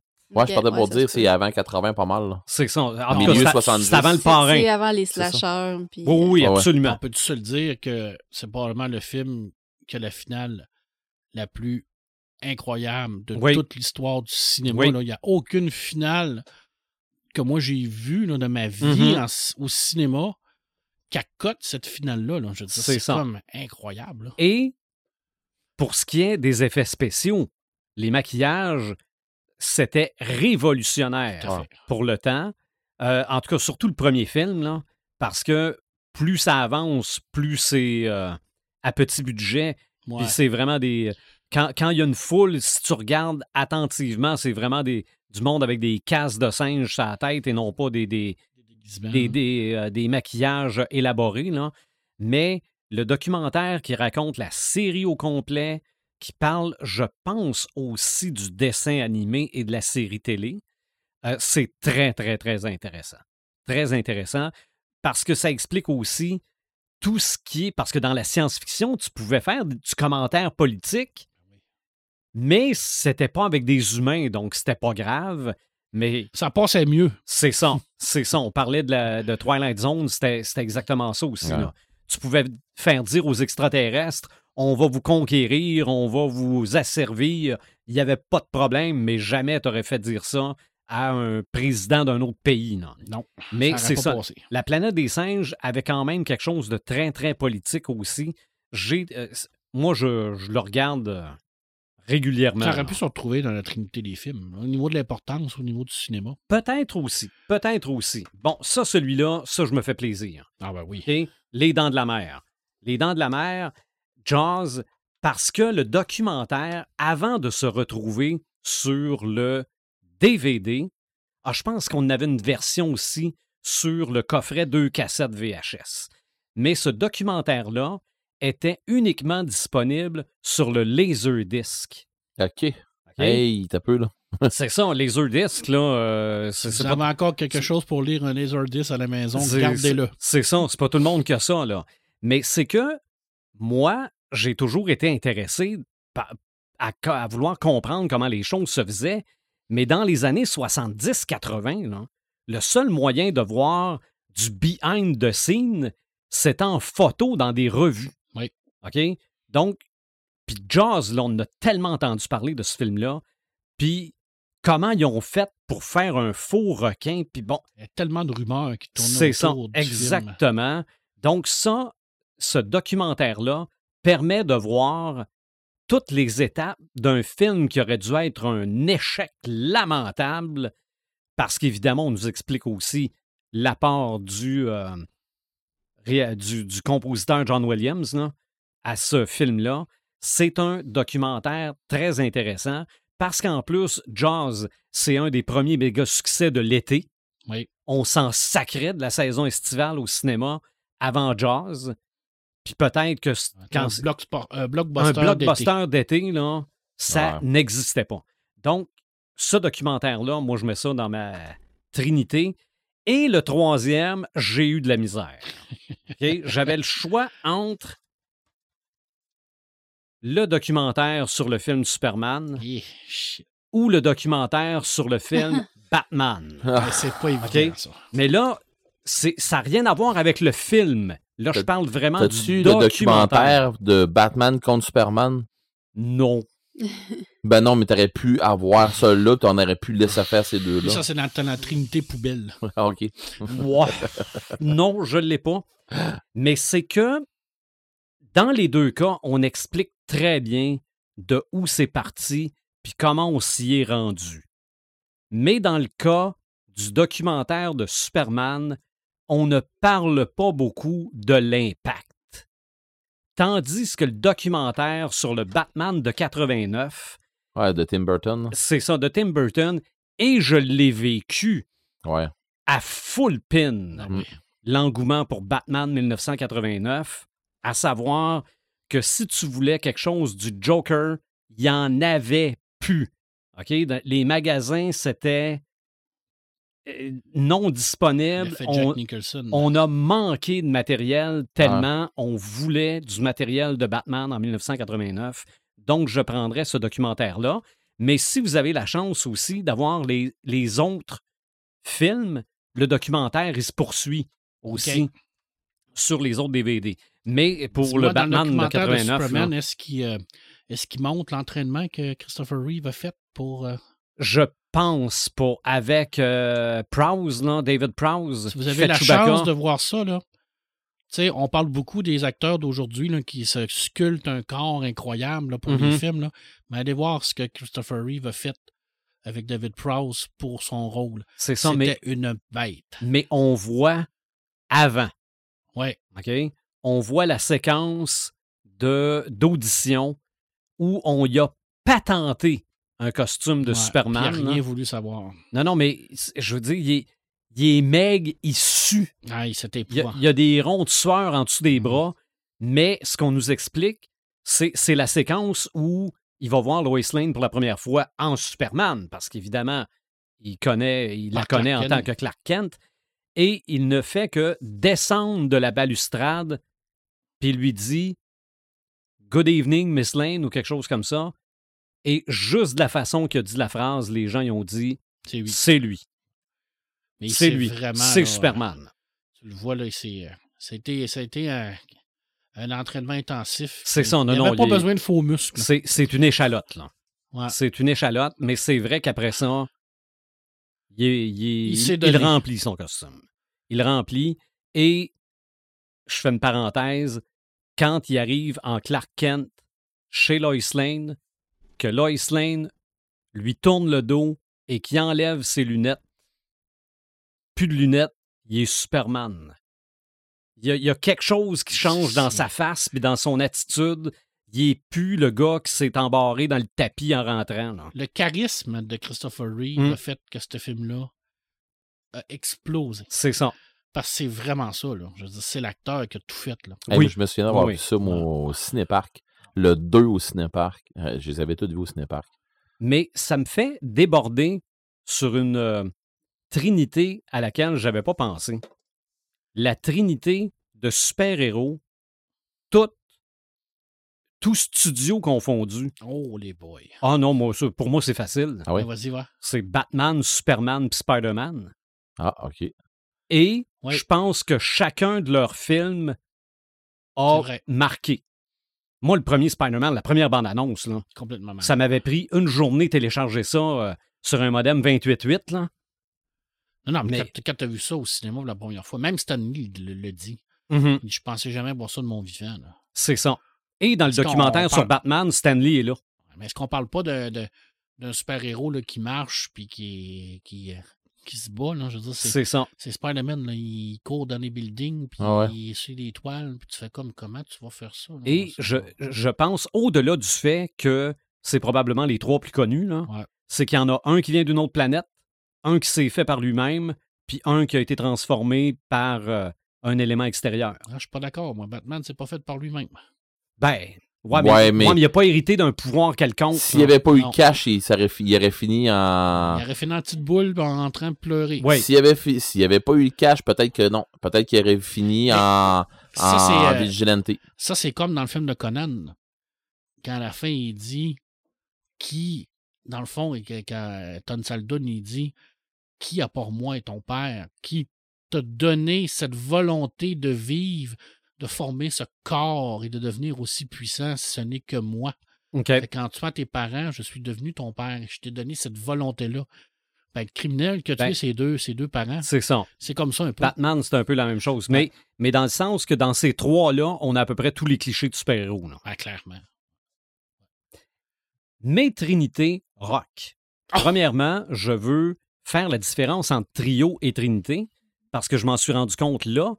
Parce que dans les. J'ai commencé par chercher des trios rock, Ouais. mais là, on m'a sorti Genesis. Hein? OK? Oui, Genesis, c'est un trio. C'est devenu un trio, mais ils ont quand même besoin de musiciens accompagnateurs pour réussir à faire le. Bon. Et on m'a sorti aussi Motorhead. C'est vrai que Motorhead, c'est un trio, mais c'était toujours Lemmy, puis les deux autres, ça pouvait être n'importe qui d'autre. C'est comme ZZ Top. Ouais, mais ZZ Top, ça a toujours été les trois mêmes. Oui. Plus maintenant. Non. Donc, ZZ Top, je mettrais ça dans une trinité rock. Ouais. Parce que là, oui, peut-être il y en a un qui est décédé, les deux autres continuent. Pour moi, ça devient quasiment un hommage à ZZ Top. Ouais. là. Mais à la base, moi, je pense que les, trois, Le même principe que dans le fond, euh, Anselmo fait avec euh, Pantera. Il c'est fait ça un hommage va faire. à. Ça- ben ça- ouais. Ils vont peut-être s'appeler Pantera, mais Non, non, non, non, non, Non, non, c'est non, pas non, non. Pantera. c'est non, ça. non. Mais c'est sûr qu'en partant, Marc, regarde, je vais dire Rush. là. Rush, je pense que c'est la plus grande trinité de- du rock'n'roll de l'histoire. Oui. Oui, parce que À longtemps que tu n'écoutes, là, mais je veux dire, tu sais, C'est moi, ça. j'en écoute pas du rush. Non, non, mais c'est que les, les trois musiciens séparément sont au top Oui. de, de ce qu'ils font. Puis les trois ensemble, c'est au top de ça, ce qu'ils ça font travaille aussi. bien. hein. Puis même si le batteur est décédé, Les deux autres diront jamais on va se prendre un autre batteur puis on va appeler ça Ah, c'est Rush fini, pareil. Rush. ça. Je Non, crois non, que c'est- Muse est là-dedans. Hein? Euh, Muse est un trio. Ouais, Oui, hein? Puis oui, pour oui. vrai, Muse, moi j'aime Pour mieux ça, Muse tant qu'à moins que Pour- Rush. pourrait être considéré. Puis, oui, oui. puis Muse sont tellement. En tout cas, On, mon va- goût, à on va moi. là, voir ça dans 20 ans. Ben, mais Muse, ça fait longtemps qu'ils existent. là. Puis ils ont Mhm. même une ville à leur nom. C'est non, plutôt ils s'appellent Muse parce qu'ils viennent de là, mais en tout cas.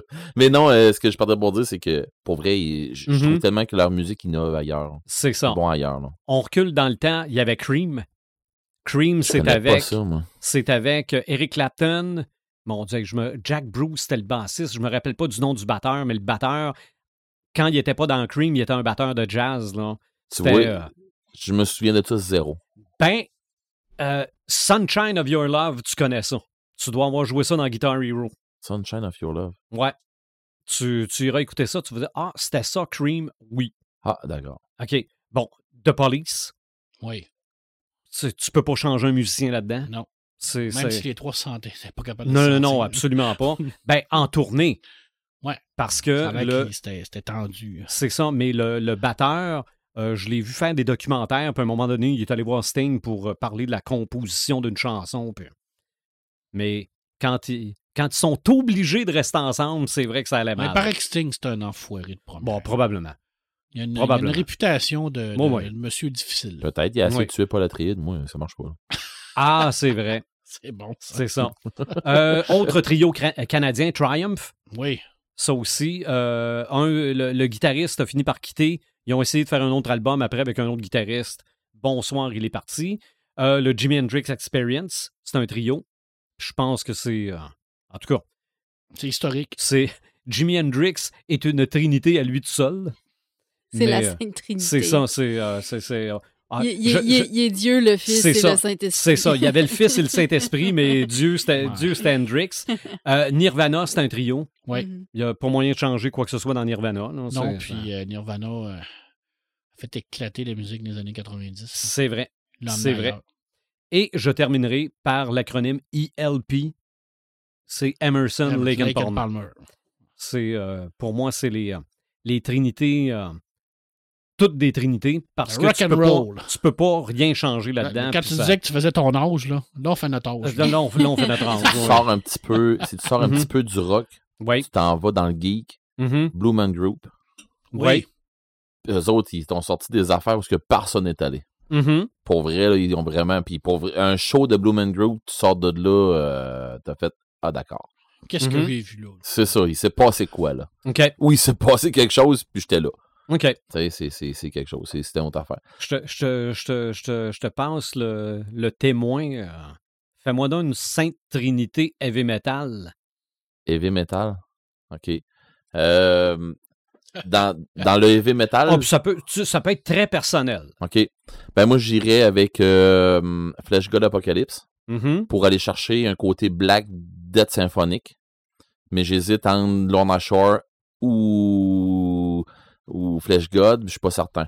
Euh, pour le black, euh, j'ai pas le choix d'y J'hésite entre Dimo Borgir ou euh, Cradle of Filth, mais je suis obligé d'y aller avec Cradle of Filth parce que c'est vraiment eux autres que j'ai commencé à écouter du black. Puis à mon avis, à moi, avec euh, Dusk Under Embrace, puis ainsi de suite, euh, pour vrai, j'ai... puis les autres, ils ont vraiment une touche Lovecraftienne qui sont, sont allés me chercher avec ça en partant. Puis sinon, je vais y aller avec euh, Pantera parce que pour l'ensemble de leur de, de l'œuvre qu'ils ont faite, euh, il y a d'autres groupes qui vont à heure dans ce style-là que j'adore. Là, euh, of God, on dirait euh, un Pantera qui, qui a évolué.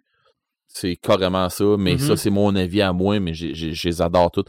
Je dirais Pantera, c'est que parce que dans ce, dans ce temps-là, Pantera était ailleurs. Tu sais, j'y vais pas avec les gros classiques genre Megadeth, euh, Maiden, Me- Metallica, puis des affaires de même. J'y vais pas avec ça parce que oui, j'en écoute. Oui, je suis old school encore. Euh, oui, j'écoute euh, du vieux Ozzy, j'écoute du Black Sabbath, j'écoute. euh, euh, je les écoute toutes. Mais si je vais dans le corps que moi j'écoute, j'ai- je suis obligé d'aller là-dedans. Je- puis, puis dans ce temps-là, je me dis que je suis un bon père quand que je pense à ce que c'est que je vais vous dire. Là. Sais, on s'est fait, on s'est fait une. euh, tu sais, on part, en, on part en vacances. Je pars en vacances avec mes filles.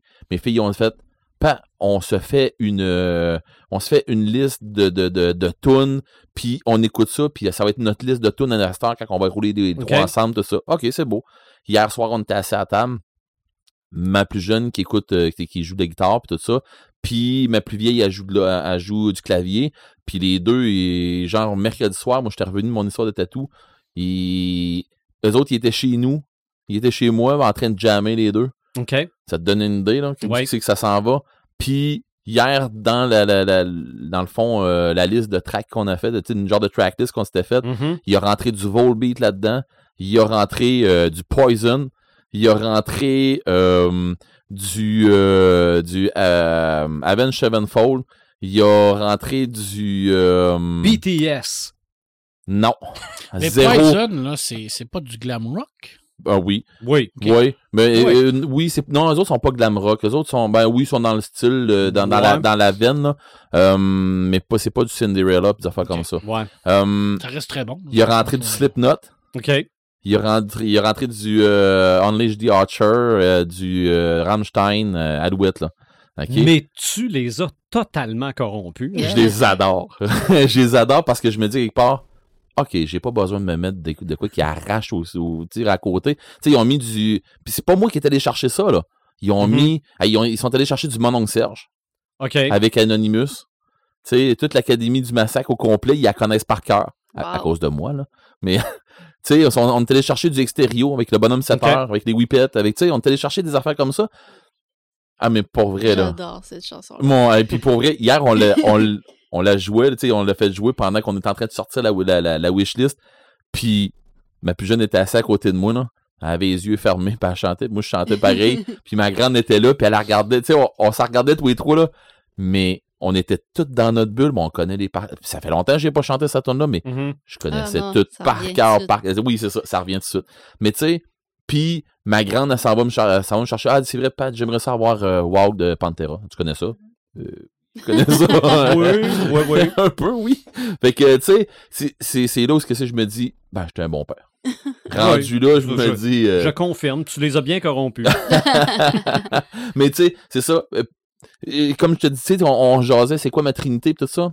Pour le métal, si je veux faire un all-over du métal que j'écoute, je, je vais y aller comme ça. C'est sûr, j'aurais pu y aller un peu plus vieux métal, tu sais, vieux, des affaires de même. J'aurais pu aller chercher du Savatage. ouais, ben comme tu as fait avec les jeux, tu, peux avoir euh, des, des sous-trinités. Oui, OK. exactement. Mais si j'y vais avec ma trinité, ma, ma Holy Trinity de, de métal, je vais avec ça.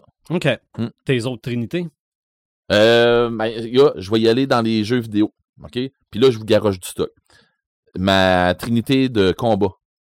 OK? Jugez-moi pas. Euh, Tekken 7. Mhm. Tekken, moi, j'étais un fan de Tekken en partant. Euh, autant à l'arcade que, euh, que, que sur console. Ensuite de ça, Street Fighter, j'ai pas le choix, faut que je passe par là. Puis n'importe quel Street Fighter. Ouais. mais, mais, le de- mais les derniers Street Fighter, je me souviens pas du nom, là, mais le graphique est tellement beau, puis c'est vraiment le fun. Puis King of Fighter. Puis le choix a même pas été difficile. C'est sûr que j'aurais, si j'avais été vraiment arcade, euh, Killer Instinct embarquait. Mais tu sais, il y avait euh, il y avait Tekken qui débarquait peut-être, mais en tout cas, j'ai été fait que j'ai été tout confondu dans les jeux de combat.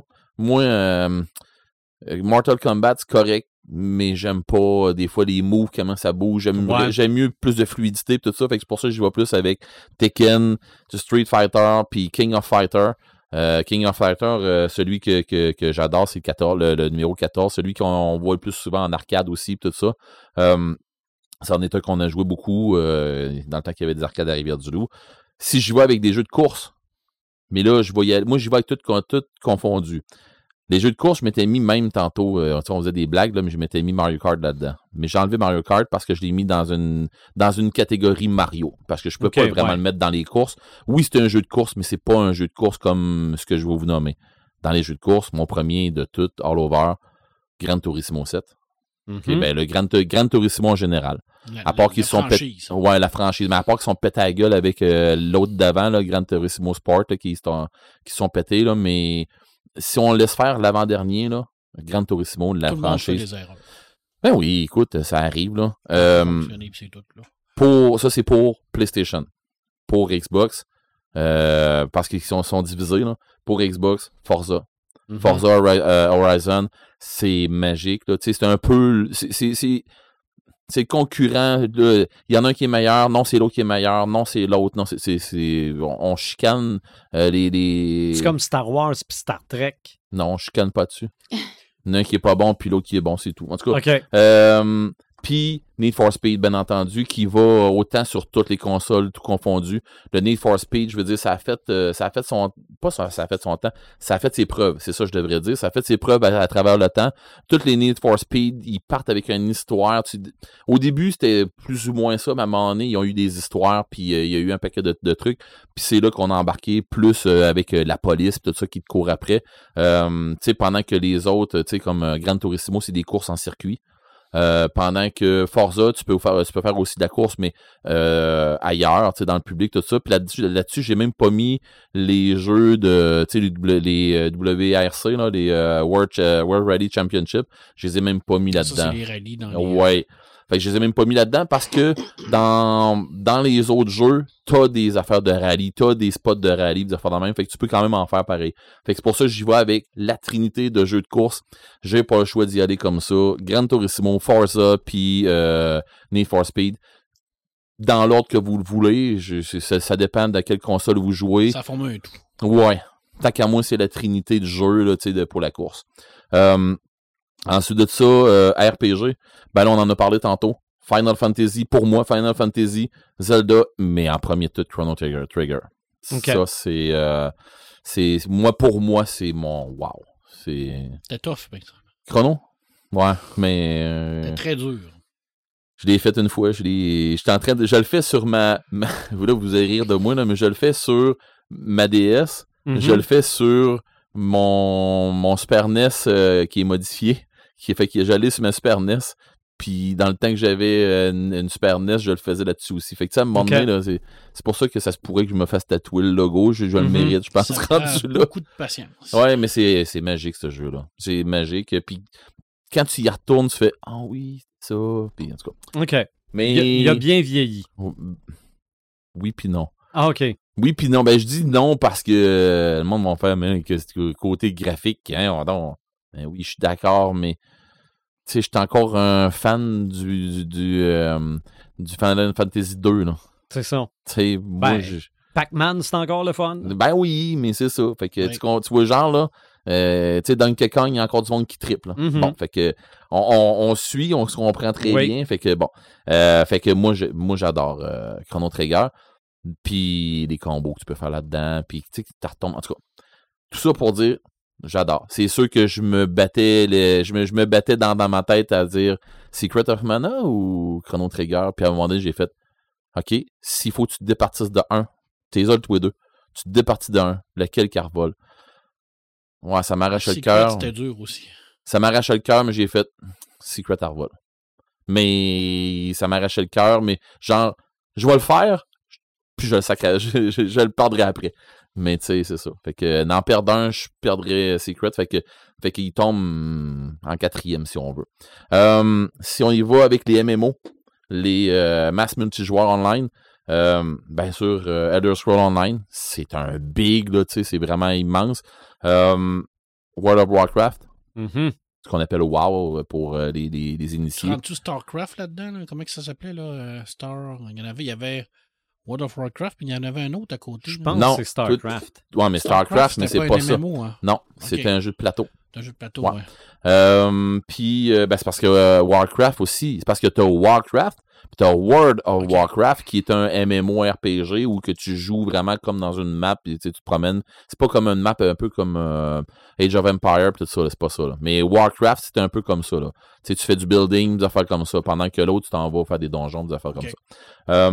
Puis, je dois aller avec euh, ma première expérience de MMO, euh, qui était EverQuest.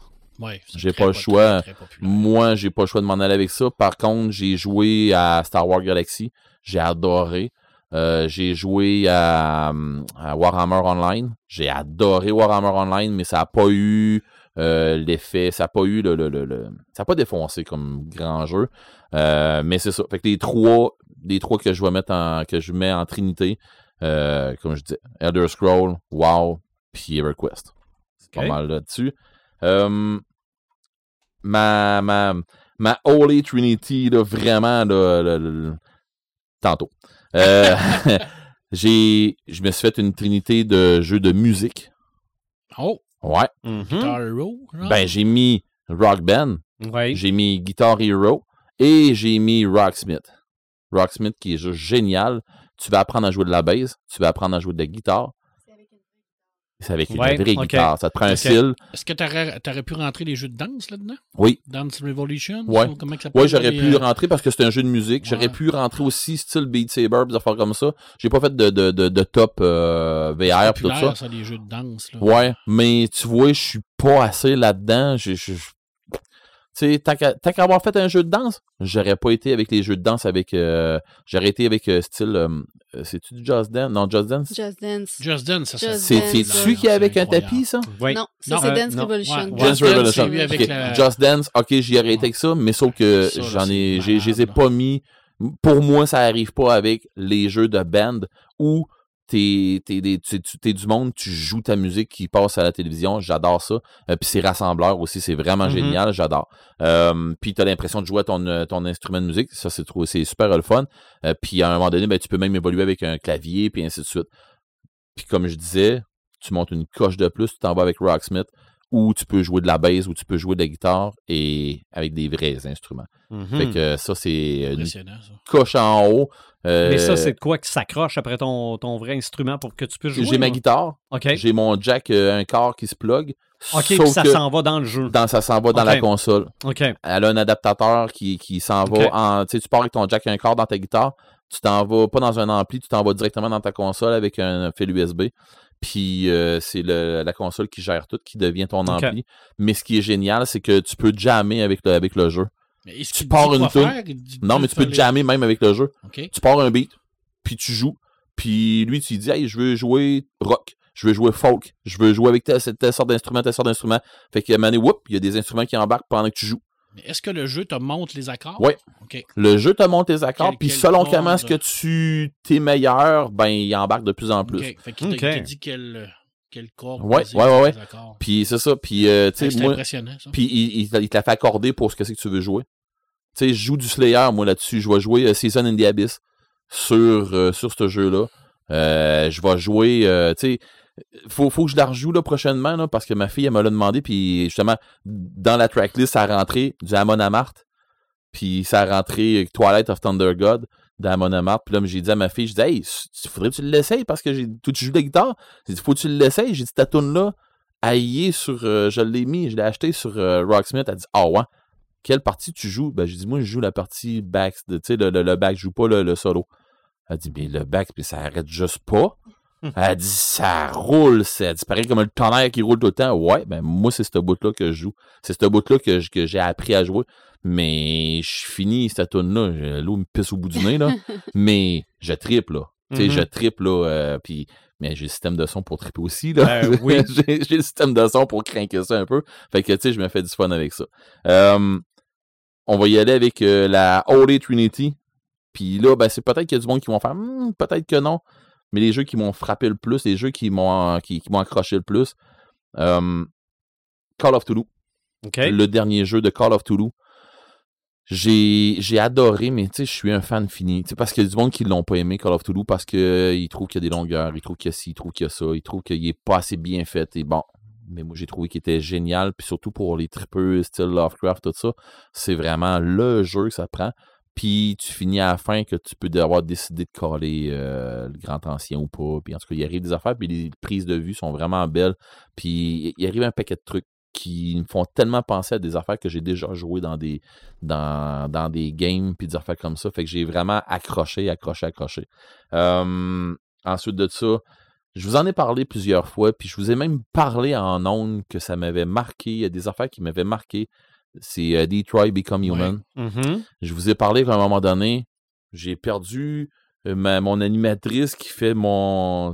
Tu sais, qui fait mon. mon, mon, mon- mon- ton, ton intelligence artificielle dans le jeu. Ouais, tu sais, qui fait mon intelligence artificielle, tu sais, qui va me dire, OK, pèse sur le menu, fais ci, fais ça, puis tout ça, puis je l'ai perdu, puis j'ai fait, OK, mais j'ai dit qu'elle pouvait s'en aller, mais OK, puis elle ne revient pas. Ben, poche. OK, mais elle Ça dit revient plus. s'en aller. Ben oui. Mais tu sais, pour moi, c'était comme, ben non, je te laisse libre, mais à partir. bon, mais OK. Je me suis dit, elle va revenir une fois de temps en temps. De quoi de même? Elle sera juste Euh, pas tout le temps là. choix de mots. Peut-être. en tout cas. Mais tout ça partir, tu sais, pour, mais quand elle est partie, elle était contente, puis tout ça, puis tu sais, elle dit, ah oui, tu prends vraiment ce choix-là, puis il y a vraiment des choix, Tu l'as libéré. ouais, mais il y a vraiment des choix là-dedans, euh, des choix éthiques qui se font dans ce jeu-là. Euh, ça fait appel beaucoup à ton, à ton, à ton éthique, à ton éthique, mais ça fait beaucoup, ça va te chercher. Il y, a des, il y a des choix que tu fais dans ce jeu-là qui vont te chercher, puis euh, c'est ça. C'est selon qu'est-ce que tu vas décider, il y a des trucs qui vont arriver, puis bon, c'est vraiment, c'est, vraiment le fun. J'ai vraiment aimé. Puis le jeu que j'ai même eu de la misère à me trouver un autre jeu à jouer après ça, c'était The Last of Us. The Last of Us, j'ai joué au premier, ça m'a tellement pogné. Au début du jeu, j'ai fait une pause parce que ça m'a pogné au cœur. Il arrive de quoi? Euh, à un moment donné, je me suis rendu compte, j'avais les yeux pleins d'eau. J'ai fait, OK, hey, t'as peu, là. euh, J'embarque pour vrai, là. Fait que j'ai accroché dans le jeu, j'ai tout fait le jeu, arrivé à la fin. Je me suis dit, ouais, c'est de même j'aurais agi moi aussi. Puis le jeu fini, puis tout ça, puis j'ai fait, ah, OK, on on va essayer de me trouver un autre jeu, puis euh, j'ai pas trouvé de jeu qui était à la hauteur avant un petit bout. Fait que c'est- ma, ma trinité de jeux vidéo, c'est ça. Je m'en vais, je m'en vais vers là. Mais il y en a tellement des bons, tu sais, mais il y en a tellement des mauvais aussi. Oui, ben, c'est C'est ça, tu peux tellement te péter la gueule là-dedans puis tout ça. Euh, je me suis fait une trinité de, de board game, mais de board game euh, style RPG, genre fantastique un peu. Euh, marque HeroQuest. Hein? Je peux pas passer à travers de ça, même que un de mes plans, c'est de me remonter un HeroQuest, mais je vais aller m'en acheter un. là. Je vais, Il est Si- nouveau, le nouveau. le nouveau, nouveau, je vais aller me l'acheter si je suis capable de me le trouver. Euh, après ça, Arkham Horror. Hein, l'Arkham Horror, euh, si tu. Mais là, je- on voit que mon influence euh, Lovecraftienne embarque, là, j'ai pas le choix. Là. Euh, ensuite de ça, Decent. J'en aurais pu en nommer d'autres, genre Gloomhaven, des affaires comme ça, mais tu sais. Ouais, c'est ça. J'aurais pu, mais ça, Twilight, c'est, c'est un mode de vie, ça. C'est, c'est plus un jeu. Quand tu dis on joue à Twilight, ok, t'as pris tes vacances? C'est quasiment ça. Non, des- ça peut durer 3-4 jours. OK. Ah, non, non, c'est fou. Là, c'est... OK. Si t'as pas, quelqu'un qui pogne les nerfs comme à risque là, à la fin, qui est tanné puis qui décide de rentrer dans le tas, là. Ouais. Parce que t'as, toujours le kamikaze attaque à la fin, là. Quand tu fais 4 heures que tu joues, tu te dis, oh, je t'ai bon, je rentre dans le tas, là. Ouais. Mais quand Twilight, tu tu peux dis. pas faire ça. Quand tu dis il y a 4 jours à s'en venir, là, tu fais un peu, j'étais 4 heures puis je t'ai curé. C'est pas pour toi. OK. Euh, dans les board games all over, euh, j'y étais avec Pandémie. Oui. Parce que pandémie, je veux dire, euh, quand tu as joué à ça, tu fais Ah, ok, on est rendu là dans les jeux de board, là, on, est, rendu ailleurs. Euh, Seven Wonder, Oui. j'ai vraiment adoré là-dessus. J'ai joué une coupe de shots, puis j'ai fait Ah oui. Puis la gang avec qui que j'ai joué, c'était avec euh, Jay, Sébastien, puis tout ça. C'est du monde qu'on a déjà eu en ondes. Tu sais, c'est du monde avec qui que tu peux t'installer là, puis avoir du gros plaisir. Là. Euh, Puis Turo. Turo qui est un jeu ben niaiseux. T'es es, dans une tu es un genre de, de, c'est même pas un échiquier rien. C'est que tu mets des tuiles, ça te fait un petit chemin. Ta pierre, faut que tu euh, être au bout de- du chemin.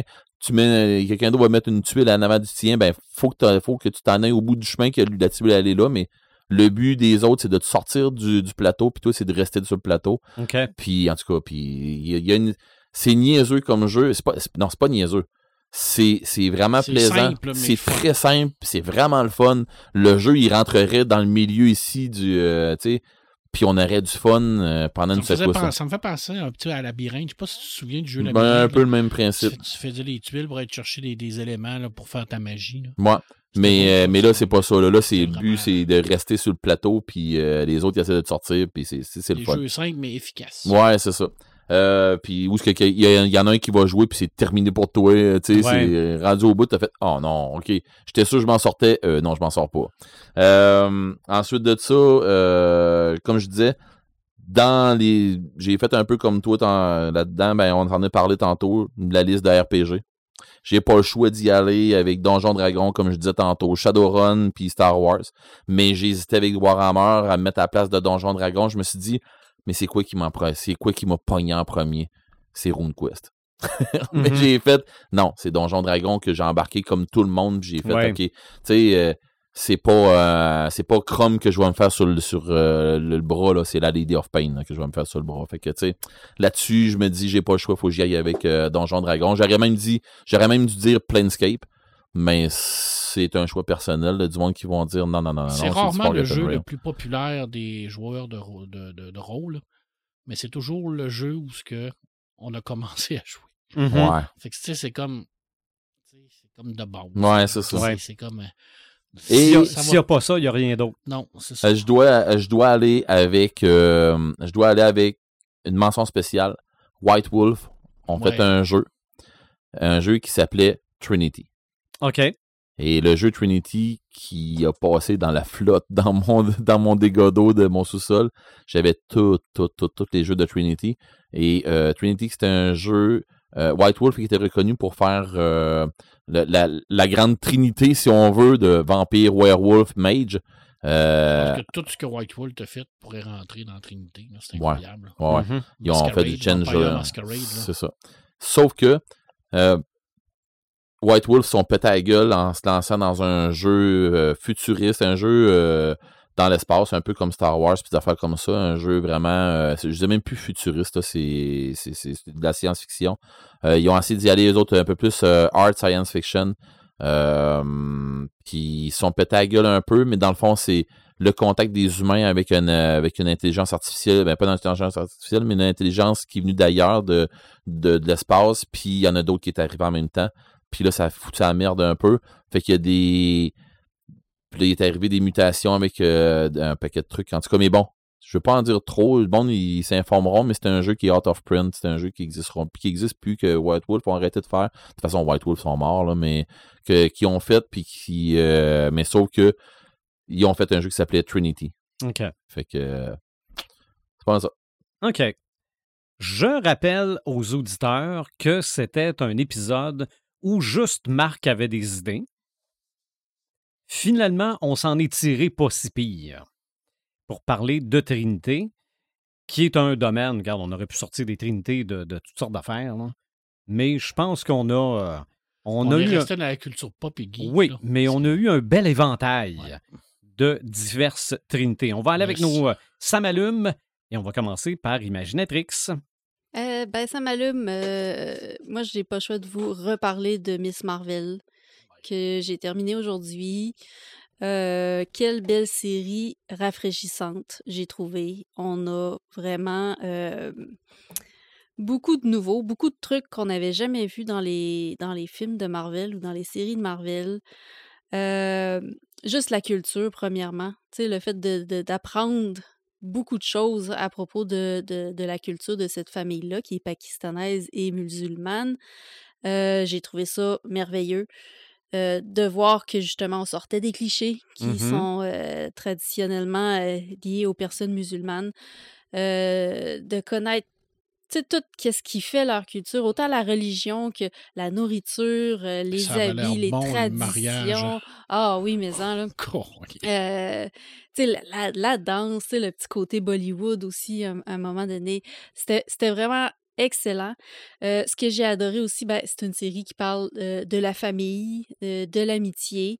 Euh, beaucoup, beaucoup des, relations mère-fille. On a vraiment mis les femmes en avant dans cette série-là, là, avec euh, la, la, la nonna, la grand-maman, puis la, maman, euh, tu qui vivent des différends les unes par rapport aux autres, mais qui, finissent par, par s'en parler, puis par avancer là-dedans.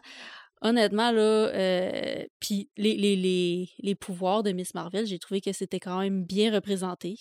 C'était beau visuellement, là, honnêtement, là, de voir le- le- les, les espèces de, de cristaux, puis les lumières, puis euh, visuellement, là, c'était vraiment excellent. Puis Mhm. toute, l'image au complet, là, toute la couleur, là, euh, Décor qui parle, moi, ça me- quand ils sont au Pakistan, là, euh, c'est- c'est c'est vraiment coloré, c'est vraiment beau. La musique, tout le long, la musique est extrêmement euh, importante. On s'en va dans une autre culture où on Les- est moins habitué. Oui. Les, les, les, les, les génériques, là, je les ai écoutés jusqu'à la fin. Là. Puis j'ai j'ai beaucoup aussi aimé cette petite touche-là qu'il y avait. Ils ils l'ont ils ont arrêté de la faire vers la moitié de la série, mais au début, là, les petits graphiques qui apparaissaient, les là, décors. tu sais, les textos qui s'affichaient dans le décor. euh, C'est c'est- incroyable. ça. c'était- C'était c'était très, euh, c'était très joli. Peut-être que ça, c'était le côté le plus euh, enfantin, comme tu disais, là, mais euh, moi, j'ai bien aimé cette euh, façon de présenter OK. les textos puis les échanges entre les jeunes et tout. là, C'était. Mais non, c'est- ça, j'ai trouvé ça bien. Ça, le, le Mhm. petit boost qu'on avait comme euh, le graphisme en arrière. Là, Ouais. comme elle explique son plan, là, j'ai trouvé ça drôle. oui. Là. Ah oui, ça, ça, les plans, c'était vraiment Tu bien sais, j'ai fait, expliqué là. ça le fun. J'ai j'ai trouvé ça le fun. Où ce que. C'était tellement clair, ça marcherait pas. là. Non, non, non. Oui, c'est ça. Mais tu sais, il y a un paquet de petits trucs où ce que c'est que j'ai accroché un peu. Le, le petit bout, euh, ben, au début, euh, surtout, là, ma fille, surtout, comme année, qui m'a dit Ouais, pa, ça va être peut-être un petit peu enfantin. Mais tu sais, euh, on est parti peut-être dans des affaires un petit peu trop euh, euh, éveillées, je dois dire, tu sais, dans des affaires un peu plus euh, Mais là, mais là, adultes, on, mettons. on- Là. on voit où est-ce que Marvel ils veulent s'en aller aussi là, euh, avec les prochains films, les prochaines séries. là. Ça, nous, euh, ça nous ouvre une porte par rapport à ça. Euh, on avait deux scènes post-génériques qui, qui nous révélaient quand même des trucs. Euh, fait, que, euh, fait que ça, c'est- cool pour ça aussi. Là. Je pense que ça... Moi, en tout cas, de ce que j'ai vu dans, dans les dernières séries Marvel puis dans les derniers films Marvel, là, les scènes post-génériques, ils m'accrochaient comme à peu près pas. Non, non, c'était. Puis, puis c'est ça. c'est ça. C'était du remplissage ou quand c'était carrément pas une bande-annonce pour à- le prochain film. Là. Ah, puis à la fin de Doctor Strange, là. Ben oui, c'est ça. Fait que. euh, Fait que non, euh, là, on, on voit, on voit vers, vers quoi qu'ils s'en vont, puis je trouve ça assez intéressant. Hmm. Fait que, euh, bref, une belle découverte pour euh, enfin, finalement, représenter une culture autre que la nôtre, puis bien la représenter. là. Honnêtement, Puis le- nous montrer les, euh, tout ce qui est positif et négatif de cette positif, culture-là. oui. euh, j'ai beaucoup aimé la de- scène où, où, euh, son ami Nakia expliquait Oui. pourquoi il portait le voile. C'est comme, c'est ça pareil, là. C'est pas parce qu'ils portent le voile qu'ils sont opprimés, puis... euh, fait que... Euh, non, j'ai vraiment, vraiment aimé ça. Puis de voir à quel point que la, la femme était mise en avant là-dedans, j'ai trouvé ça bon aussi. Puis comme tu le disais, là, de voir à quel point que chaque personnage a son rôle à jouer dans l'histoire. Euh, ça aussi, c'était très bon. là. Il n'y a pas de personnages euh, qui font juste soutenir l'actrice principale. Là. Ils sont vraiment là pour euh, faire avancer euh, toute, toute la mission au complet. là. OK. Marc?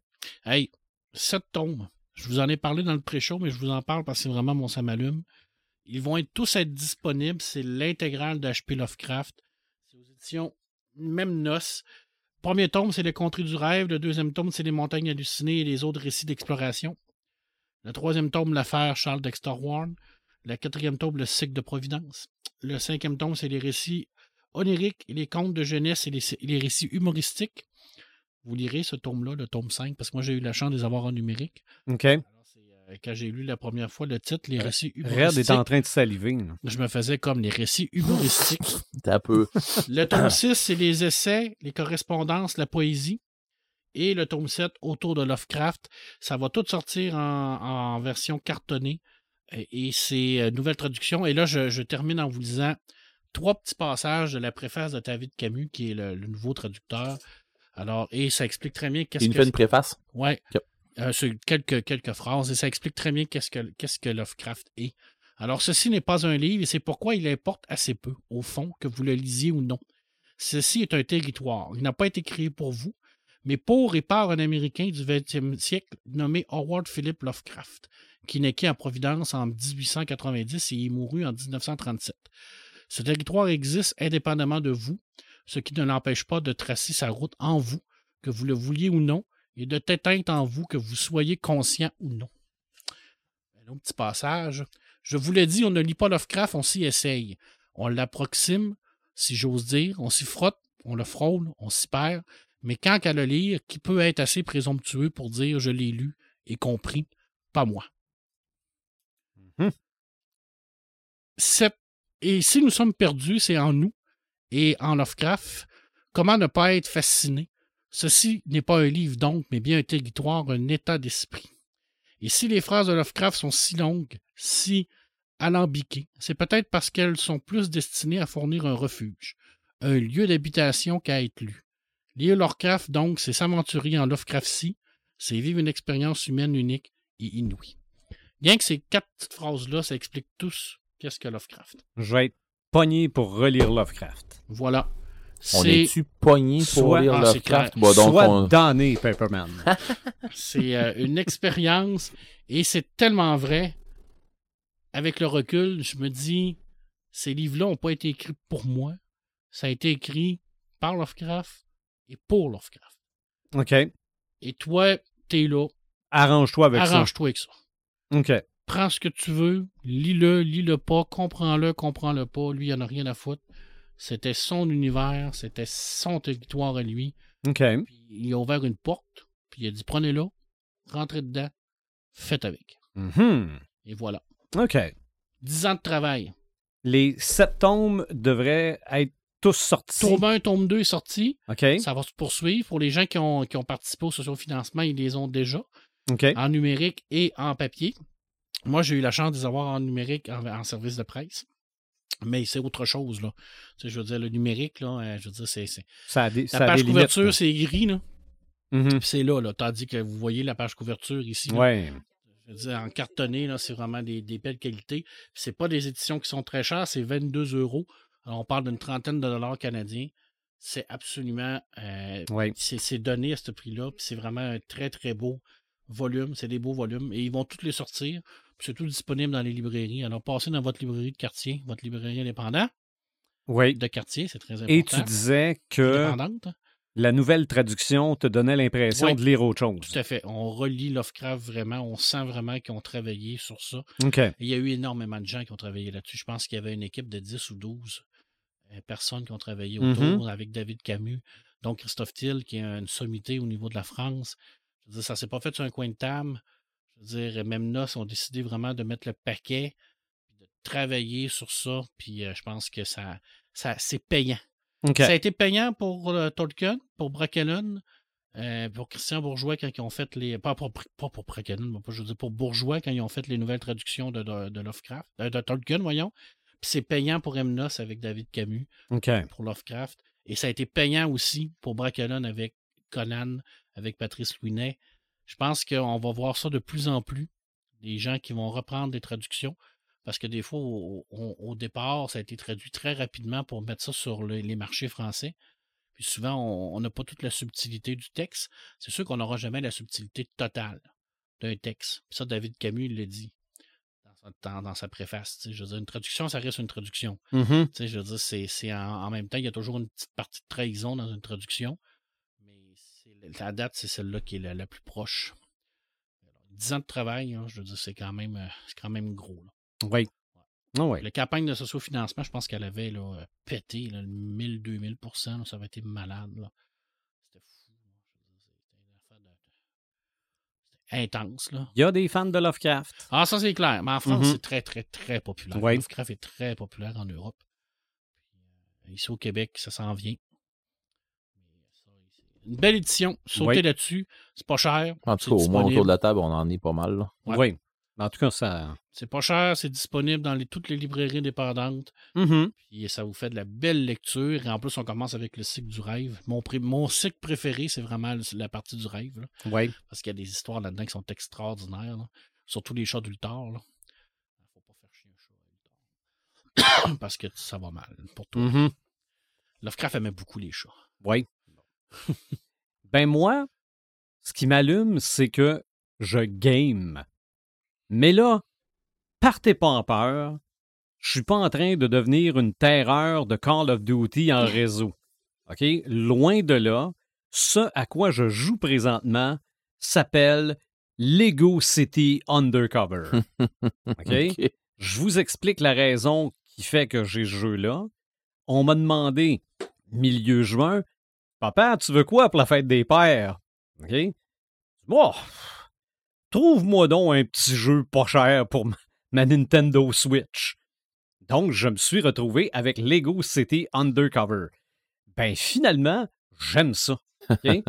Parce que la meilleure description que je peux donner de ce jeu-là, c'est un GTA pour enfants. Ouais. OK?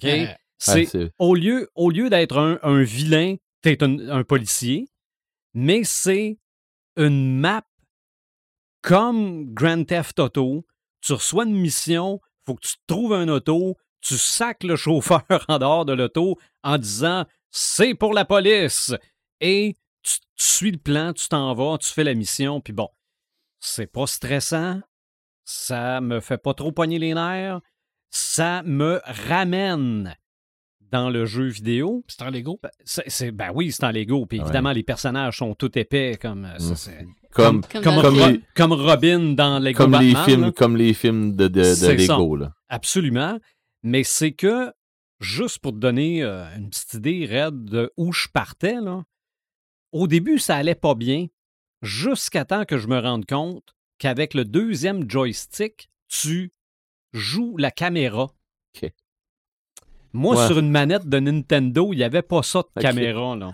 OK? Moi, ça fait longtemps, moi, que j'embarque sur ma, si j'embarque, euh, mes, mes mains, ils se positionnent sur la C'est manette. ça. Donc, je, je Puis n'ai. tout de suite, je fais, ah, ok, c'est dans, dans, ok, parfait. C'est comme, tel jeu. C'est ça. Parti. Donc, donc là, je suis comme en train de rapprendre à jouer à des jeux vidéo. D'accord. Fait que peut-être qu'à un moment donné, je vais jouer à des jeux de type Call of Duty, mais je suis pas encore rendu là. Mais non, je trouve ça bien, bien le fun. Regarde, c'est pas compliqué, ça. Tu, tu parles de Robin, Ça- là. Oui, Tu me permets-tu de rajouter un petit samalume? vas-y J'ai donc. écouté un épisode de Teen Titango avec mon gars. Ça OK. s'appelle Le mur de beurre. Alors, Changeling, Ça part fort. Changeling dit aux gens que la planète, c'est une grosse pancake, OK. puis que on est sur le dos d'une tortue et que pour empêcher l'eau de couler, il y a un mur de beurre autour. Ah, wow. Fait que là, les gens, ils disent, ben voyons, t'es complètement tata. là. Puis il dit, plus, votre, plus vous allez dire que je suis tata, plus ça, ça- mes convictions sont renforcées. OK. Mais il a raison. OK. Fait que maintenant, il tombe dans le mur de beurre. Et là, il y a, le- il y a un breakfast, un déjeuner qui vient les voir en disant que c'est lui le gardien du mur de beurre. Puis qu'à cause des changements climatiques, le mur de beurre est en train de fondre. Fait que faut qu'il faut qu'il mette une carotte sur un, un- un genre de bâton géant pour, faire, avancer la tortue. Écoute, rire là, rire, rire, mais Hey, rire mais de il y a donc même. là. un deuxième niveau là-dedans. Mon Non, gars, non, mon gars, lui, trouvait le premier des gros de, de, de niveau très drôle, parce qu'il a 7 ans. Fait que lui, tu sais, lui, ça, il était mort de rire. Mais moi, là, je, riais- je regardais ça, puis je me disais, là, les gars qui. Ben, les gars et les filles, l'équipe qui écrit ça, là. Ah non, c'est c'est-. Ça vole pas haut, ça. C'est au, au niveau de Bob l'éponge. c'est au niveau de Bob Lépon, mais le deuxième mais c'est degré bon. en arrière de ça, Mhm. c'est incroyable. Oui, mais Bob, l'éponge, j'ai du deuxième degré Ouais, aussi. là. Le Fait que- beurre, ils font à cause des changements climatiques. Fait que là, Robin, il dit on va faire le tour de la planète, on va te prouver que la planète est ronde. Puis là, il tombe dans le mur de. Ah, Parce que c'est tellement con, là, mais con, mais en même temps, c'est intelligent, c'est super bien Ah oui. écrit. Ben, pour, pour que les gens trouvent ça drôle, faut Ah. que ce soit écrit de façon Moi, intelligente. j'adore les Tim Titans. J'écoute Mhm. avec mon gars, là, puis je fais comme ces gars-là, là, hein, ils sont. ben, L'équipe, c'est des génies. Mhm. C'est des génies pour réussir à ça, là, à, à mettre des messages en arrière. De En tout cas, on est, on est loin de Titan. Ah oui, oui, mais. euh, Pas la même chose. C'est On, pas la est, même chose. on est Il loin de Titan. il y avait Teen Titans aussi, Oui. qui était Oui. très bon. Oui. Oui, mais Que ça, Titan, on, on le voit plus, fort. il passe, il passe même plus sur Téléfilm J'ai- trop. En DVD, Ah un oui. film Teen Titan versus Ouais. Teen Oui, ça, Titan Go. des fois, mais ouais. je l'ai jamais regardé. Ah, OK. C'est- je- je- Mais euh, oui, on voit, on voit les anciens Teen Titans dans ce film-là. Mais ils sont, honnêtement, là, les Teen Titan Go sont cons. là. Quand tu parles de clichés, là, eux autres, là, c'est all the way. Là. Oh, Chaque oui. épisode, là, c'est le top des clichés. Là, super. Ils rient. Là. Les bats de soirée là, avec Batman puis Commissaire Gordon, là, OK. parce qu'ils écoutent la TV, là, puis qu'Alfred les poigne euh, parce qu'ils veulent pas dormir, là, puis qu'ils se garochent des là. C'est, c'est, écoute, il y a des fois, tu regardes ça, puis tu t'hallucines, là, tu te dis, ça, c'est, des dopés. C'est ça. Prendre du LSD, c'est clair. là. OK. Mais quand je te dis que c'est sur le même niveau que Bob Ouais, l'éponge, oui, moi, Bob l'éponge, Bob le film, là, même le premier Bob l'éponge, là, nous, on est des hommes, puis la, la, la, La moustache. la, la moustache, puis le la- la- leur voiture en forme de, de, de hamburger, puis la, la brosse au, euh, au Sunday. Ouf, ça, Ouais. ça c'est très deuxième niveau. là. Toute, toute la partie avec David Assaloff, là. oh, les boys. Ah, c'était- mon petit aparté. Ton samalume, ou tes samalumes. Euh, je vais y faire vite. Euh, Terminal List. J'ai Mhm. j'ai adoré. Euh, pour vrai, je suis. Ouais, j'ai adoré ça. Chris Pratt, euh, il est juste excellent là-dedans. Puis tu sais, on est habitué de le voir en Non, j'ai manqué de dire en tata. C'est pas ça pendant tout. On est habitué de le voir en Star-Lord. Ouais. Ou ce que Ouais. c'est que ça déconne un peu, mais tu sais, j'adore Star-Lord. Le- Son personnage, je C'est l'aime. ça. Ou même dans le monde jurassique. Ouais, c'est ça. Mm. Mais on est habitué de le voir un peu de même, puis un petit peu gauche, un petit peu. Mais là, non. euh, Le personnage Là, qui joue pas Ben, là, euh, son ami Ben, là, son frère, là. ben, ben, son, ben, son frère d'armes, Ouais, il, a, il a suivi un entraînement de trois mois avec les cils. Ah non, euh, pour vrai. Il a non. dit qu'il n'a jamais fait quelque chose de tough de même de Ouais. sa vie. Non, pour vrai, c'est de la peau. Ouais. Euh, pour, pour vrai, c'est c'est excellent, cette série-là. Puis justement, Faut comme pas je disais. les yeux, mais ça, ça Non, c'est ça, ça passe vite. Puis, euh, comme je disais, Chris Pratt, euh, il défonce le crâne là-dedans. Il, y a un- une intensité que j'ai adorée. Je l'aimais déjà. Je l'aime. en- je- OK. Ça n'a pas fait que je l'aime moins ou je l'aime plus. Je l'aimais déjà. Puis, je l'aime encore. Bon. Fait que. Continue d'écouter ça en fin de semaine. C'est ça, moi mais moi j'ai adoré. Euh, ensuite de ça, euh, Resident Evil sur, euh, sur Netflix. Euh, je pense que ça vaut la peine. Je, dois être en train de l'achever. Euh, Puis c'est pas Ça nous amène ailleurs que les films Resident Evil. Où euh, Mila Jovovich arrache tout parce que. Parce que. Là, tout. ouais, puis là tu fais OK, non. Non, c'est assez, là. Ben, mais là, c'est plus ça. C'est pas ça du tout. Euh, ça vire pas tout à fait comme ils veulent. Puis bon, euh, mais j'ai- j'ai- j'aime ça. J'aime ça comment est-ce qu'ils s'en vont avec ça. Comme je disais tantôt dans le pré-show, j'avais, je suis parti sur mes affaires de, de, tatouage, où est-ce que c'est je suis rendu, je vais, m'avancer dans, mes- trucs. J'ai un gros projet, le gros projet du start-up de, de, de, de, de, de mes tatouages, ça en va pas pire.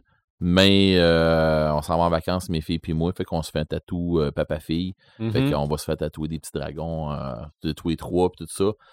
Ça, j'ai ça, j'ai vraiment hâte. là. Ça va être un petit quelque chose tous les trois ensemble. Là. Un petit. être- Tu sais, j'ai pas besoin de ça pour, pour me rapprocher de mes filles. On- mes filles puis moi, on est vraiment très, très, très, très proches. Là. Mais tu sais, c'est ça. On va y que se faire un petit quelque chose.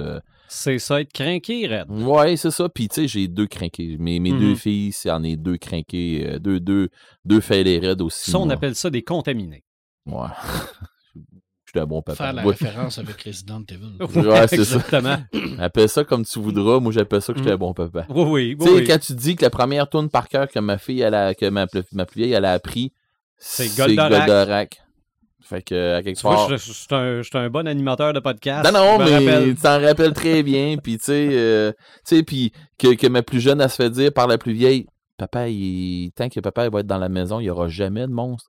Parce que papa, il tue les monstres. OK. J'ai fait le tour de la maison avec lui, Non, il avec fait- une épée Il, et un il glow tue stick. pas puis- les monstres, fait peur aux monstres. Oui, mais c'est ça. Puis là, il a, il a même conté l'histoire que j'avais dit. Elle dit, tu sais, là, elle dit, nous autres, elle dit, il y a l'histoire du bonhomme 7 heures, puis affaires de même. Mais les, les mamans des monstres, là, ils lui content des histoires de papa. tu sais, pour lui faire peur pour qu'il aille se coucher. Ah ben, Ah ouais. pour le prochain podcast, la légende de Red the Gamer. Mais cas, Oh. Mais tu vois, fait que quand j'arrive avec des affaires de même, que je les entends jaser comme ça, je me dis. Mais tu bah, sais, euh, Newt, elle disait ça aussi à replay. hein. Mon papa disait que les monstres, ça n'existe pas. Il avait pas raison. ouais, mais, Mm. ouais, mais moi, j'ai jamais dit à mes filles que les monstres n'existaient pas. J'ai juste dit à mes filles que si j'étais là, que les monstres avaient besoin de se checker. C'est ça que je les ai dit. OK. Mais Je pense que le père Newt, il a pas, il a pas fait cette partie-là. Ouais, mais t'as peu, là. Les liens, ils m'ont pas tombé d'en face. En tout cas, euh, fait que dans le fond, c'est ça, euh, tout mon gros projet qui, qui, qui se start, puis je, je, je trippe. Puis, en fait, semaine prochaine, tu sais, tu me parlais, hey, on pourrait faire ça, ça en fait, semaine prochaine, le podcast, si, si on n'est pas prêt ou de quoi de même, semaine prochaine, je suis pas là. Ouais. Kraken qui commence, fait C'est que ça. la saison GN qui. Qui est le GN ici euh, ouais, c'est ça, de dans notre coin, ouais, c'est ça. Peut-être des tatous t'es fait à Québec. Parce qu'à Rivière-du-Loup, est-ce qu'il y a des gens qui en Oui. font des tatous? Ouais, il y en a un peu partout, Oui, euh, ouais. du monde euh, dans, euh, dans, dans la région. Il y, a, il y a vraiment beaucoup de monde dans la région, tout ça. C'est juste que euh, ma blonde, elle voulait avoir. Ça a commencé avec une histoire avec ma blonde. Elle voulait avoir euh, quelqu'un un peu plus euh, particulier. Elle voulait avoir des tatous de telle, telle, telle sorte de façon. Puis là, elle a fait des recherches pas mal. Puis à un moment donné, elle est arrivée sur euh, Paradox, le, salon de, tatouage Paradox à Québec, sur Sainte-Foy. Fait que là, elle a vu ça, euh, elle les a contactés, puis là, ils ont dit oui, on pourrait te, on pourrait te, te jumeler avec Kirby, puis tout ça. Fait que euh, on a fait euh, OK, peux-tu voir c'est quoi un peu? Puis es-tu capable de me faire ça? Ben oui, c'est direct dans son style. Fait qu'elle est partie avec sa tatoueuse, puis tout ça. Euh, bon, là, on n'est plus d'un prix de, de, de région, là. On est d'un prix dans, de, de, tatouage euh, professionnel euh, sur une coche, là. Euh, fait que- J'imagine que chaque tatoueur, c'est un peu sa spécialité aussi. Ouais. C'est des artistes. Exactement. C'est exactement. Fait que, de faire telle affaire, fait que ma blonde, est- ma blonde a continué ses Faut projets. C'est ça. Ma blonde a continué avec ses projets. Elle a une super de belle horloge, tout déglingué sur, sur un bras. Mais ça fait genre steampunk un peu. et C'est super beau. Puis elle s'est fait faire d'autres trucs d'un bord puis de l'autre. euh, mais bon, elle- même ma blonde, elle s'est rendue qu'elle s'est fait tatouer dans le cou. Là, puis tu sais, euh, fait que non, elle a des, des super de belles affaires de partie. Mais euh, c'est ça. Puis là, ben, rendu là-bas, ben moi, je voulais avoir de quoi. Puis le tatoueur qu'on avait fait, OK, c'est beau. On fait tous mes rendez-vous avec ma blonde pour qu'on monte une shot. Puis finalement, ben, tout ça pour dire que le tatoueur s'est ramassé avec un bébé du jour au lendemain. Bah, Mais qui est en arrêt de paternité. ouais, mais c'est parce que c'est une histoire que la maman s'est fait enlever la garde carrément. Fait que lui, c'est tu te ramasses avec un bébé. Tu le savais pas, mais tu t'en ramasses. Fait que c'est rendu là, OK, ça marche plus comme tu voulais. Mais tout ça pour dire On que le gars, il est tout correct. Ben oui, puis tout est correct, tout va bien, tout ça. La seule affaire, c'est que euh, tous ses clients, ils ont tous pris le bar comme moi, là, puis ils essaient d'en reprendre ici depuis là comme ils peuvent, mais c'est, la vie. Euh, puis là, c'est ça, fait que dans le fond, j'étais en train d'essayer de transférer mes affaires un petit peu autrement, mais j'ai mis la main sur euh, une, apprentie qui avait là-bas, Rosalie, qui est apprentie chez Paradox Tattoo, puis c'est elle qui m'a fait ceux que j'ai sur le bras là. Je- franchement, pour une apprentie, je la trouve bonne. ben oui. Fait que je crois que je vais peut-être prendre le projet que je voulais. Je vais avoir checker avec elle si elle est capable de me faire mon projet de, de ma main. Ben, pas de ma main, mais de, de mon bras viking. Il y a des petites chances que ça soit elle qui le starte. OK. Fait que, ben, on va avec ça. Mais, tu sais, c'est rien pour dire que on, je, vais être, je vais être dans la région, par exemple, quand que je vais me faire faire ma Lady of Pain sur mon bras. C'est Mhm. un gars de Squatec qui va le faire. OK. Mais, euh, tu, ben, tu connais. J'ai un ami qui, qui est allé le voir. Puis, euh, C'est ça. Mon cousin est allé le voir. Puis, tu sais, fait que oui, je le connais. Puis, euh, Il il doit pas en avoir beaucoup à Squatec. Là. non, Ça doit être le seul. ouais, c'est MJ vraiment qu'on Tatouage. fasse un épisode, c'est tout. On n'aura pas le choix. Ah oui. Ben oui. Ouais. Ouais, parce que je vais avoir les deux bras au complet, plus euh, je vais avoir quelque chose ici que pas grand monde qui vont voir là, sur le chest, euh, sur le chest, mais ceux qui tripent sur Natural vont faire Oh, t'as ça. OK. Fait que, mais c'est ça. Fait que je vais vous jaser hors d'onde, c'est quoi que je m'en vais faire Mhm. d'autres, d'autres trucs, mais on en jasera, puis on fera. euh, on Mais là, le, le prochain épisode, ça sera pas les tatous. Non. Non. Non. Parce que. Moi, je choisis pas, en tout cas. Non. Non, non. je me euh, suis fait dire cette fois-ci. c'est pas vrai que je vais m'en faire ramasser une deuxième fois. Non, non. En tout cas, pas de suite. Red, Red a mis son pied à terre, puis si on le fait pas, il met son poing sur la table. Voilà. Hein, J'ai bien compris. Claquement de doigts. Hey, Histoire au coin du feu. Quelque chose de même. Là, Niveau on, a, on va avoir la légende du, euh, du, du Red de Gamer. Ouais, ben, moi, je, vous- je vous mettrai au défi. euh, Dans le composé. On fait chacun un notre version de la légende de Red the Gamer. Oh Ça va être ça le prochain épisode. OK. C'est, euh, euh, c'est, c'est Légende autour du feu? Ouais, On se vraiment? On ferait vraiment ça, là? Non, mais comme on comme fait- tu le dis, là? Red le non, tueur non, de monstres. une blague. Mais, OK, mais bon, on le fait-tu pareil? mais, mais, euh, On, invente, on invente une affaire en rapport à ça? ouais. On, on in- on in- on invente une légende? Ah, OK, mais... OK, il faut qu'on s'en jase hors ligne, euh, hors, hors d'onde, là. Mais écoutez bien ça, OK? Les Uh-huh. crinqués, écoutez bien ça. Mettons, moi, je fais une légende sur euh, n'importe qui. Tu sais, comme si, mettons, on faisait un échange de cadeaux, OK? Mais moi, je fais un échange sur quelqu'un de, de- dans le podcast, puis l'autre fait un échange, puis dans le fond, on fait tout une légende de quelqu'un sur avec avec genre The Animator, Paperman, et puis ainsi de suite. OK, on fait une légende avec ça. OK. Mais on sort des vraies légendes. OK. Ah ben là, tu nous fais travailler doublement, ça veut dire. Faut, faut trouver une. Faut, Ça faut- prend deux légendes. faut, faut présenter une vraie légende, mais non, faut non, en mais inventer une. non, mais on, on se fait des affaires autour du feu, OK? On fait comme d'habitude. Comme d'habitude. Par contre, on se garoche une légende autour du feu. Une, ga- une légende autour de nous autres, c'est pas besoin d'être long, là. Mhm. Mais c'est ça. Ou on s'en sort une de nous autres mêmes? Facile. On va s'en jaser, mais c'est sûr qu'on jase autour. Là, euh, les crinqués ça- doivent faire Ah oui, je veux ça, je veux ça. Il va y avoir un feu. oui. euh, on, on trouvera une manière d'avoir un feu. Des allumettes puis du bois. La table est en bois. Ouais. Tu voulais la pas table- faire une nouvelle? On va faire ça dehors. Ouais, c'est- moi, c'est c'est l'équipement puis le pollen. Ah, non, Ah, ouais. non, non. Non, puis les, les, Les tisons? Ouais, puis les petites mouches. Et une petite Alors- noire. Ah, hey, On- non. Ma- j'ai, j'ai manqué rentrer ma blonde à l'hôpital la semaine pas, en fait, semaine passée Ok, à cause bon. des, des petites bouches noires. Oh. Elle a fait une réaction Je pensais- atomique. Je pensais que tu l'avais battu en essayant. Non, Non, mais elle avait ressemblé à ça pareil, mon Dieu. Pauvre elle, hein, mon Dieu. J'aime pas ça voir ma blonde elle file pas de même, mais là, ça allait pas bien, là. Des Ben, brûlots, il y en a. ça, Ah, non, non, ça non, sera non, la non. légende des petites mouches. OK. Red, le tueur de petites mouches. Yeah! Moi, ben, tiens, euh, continuez de nous écouter sur notre euh, site via notre site internet. Suivez-nous sur notre page Facebook, les différentes plateformes de streaming. On est là en vidéo également grâce à Si Dr. Phone. Si vous pensez que c'est trop intelligent, vous êtes pas dans le bon podcast. C'est ça. Puis ça, on va essayer de l'être un peu plus au prochain podcast. Mais nous pouvons échouer. Et on voilà. revient à l'épisode Bye, les 145. crinqués.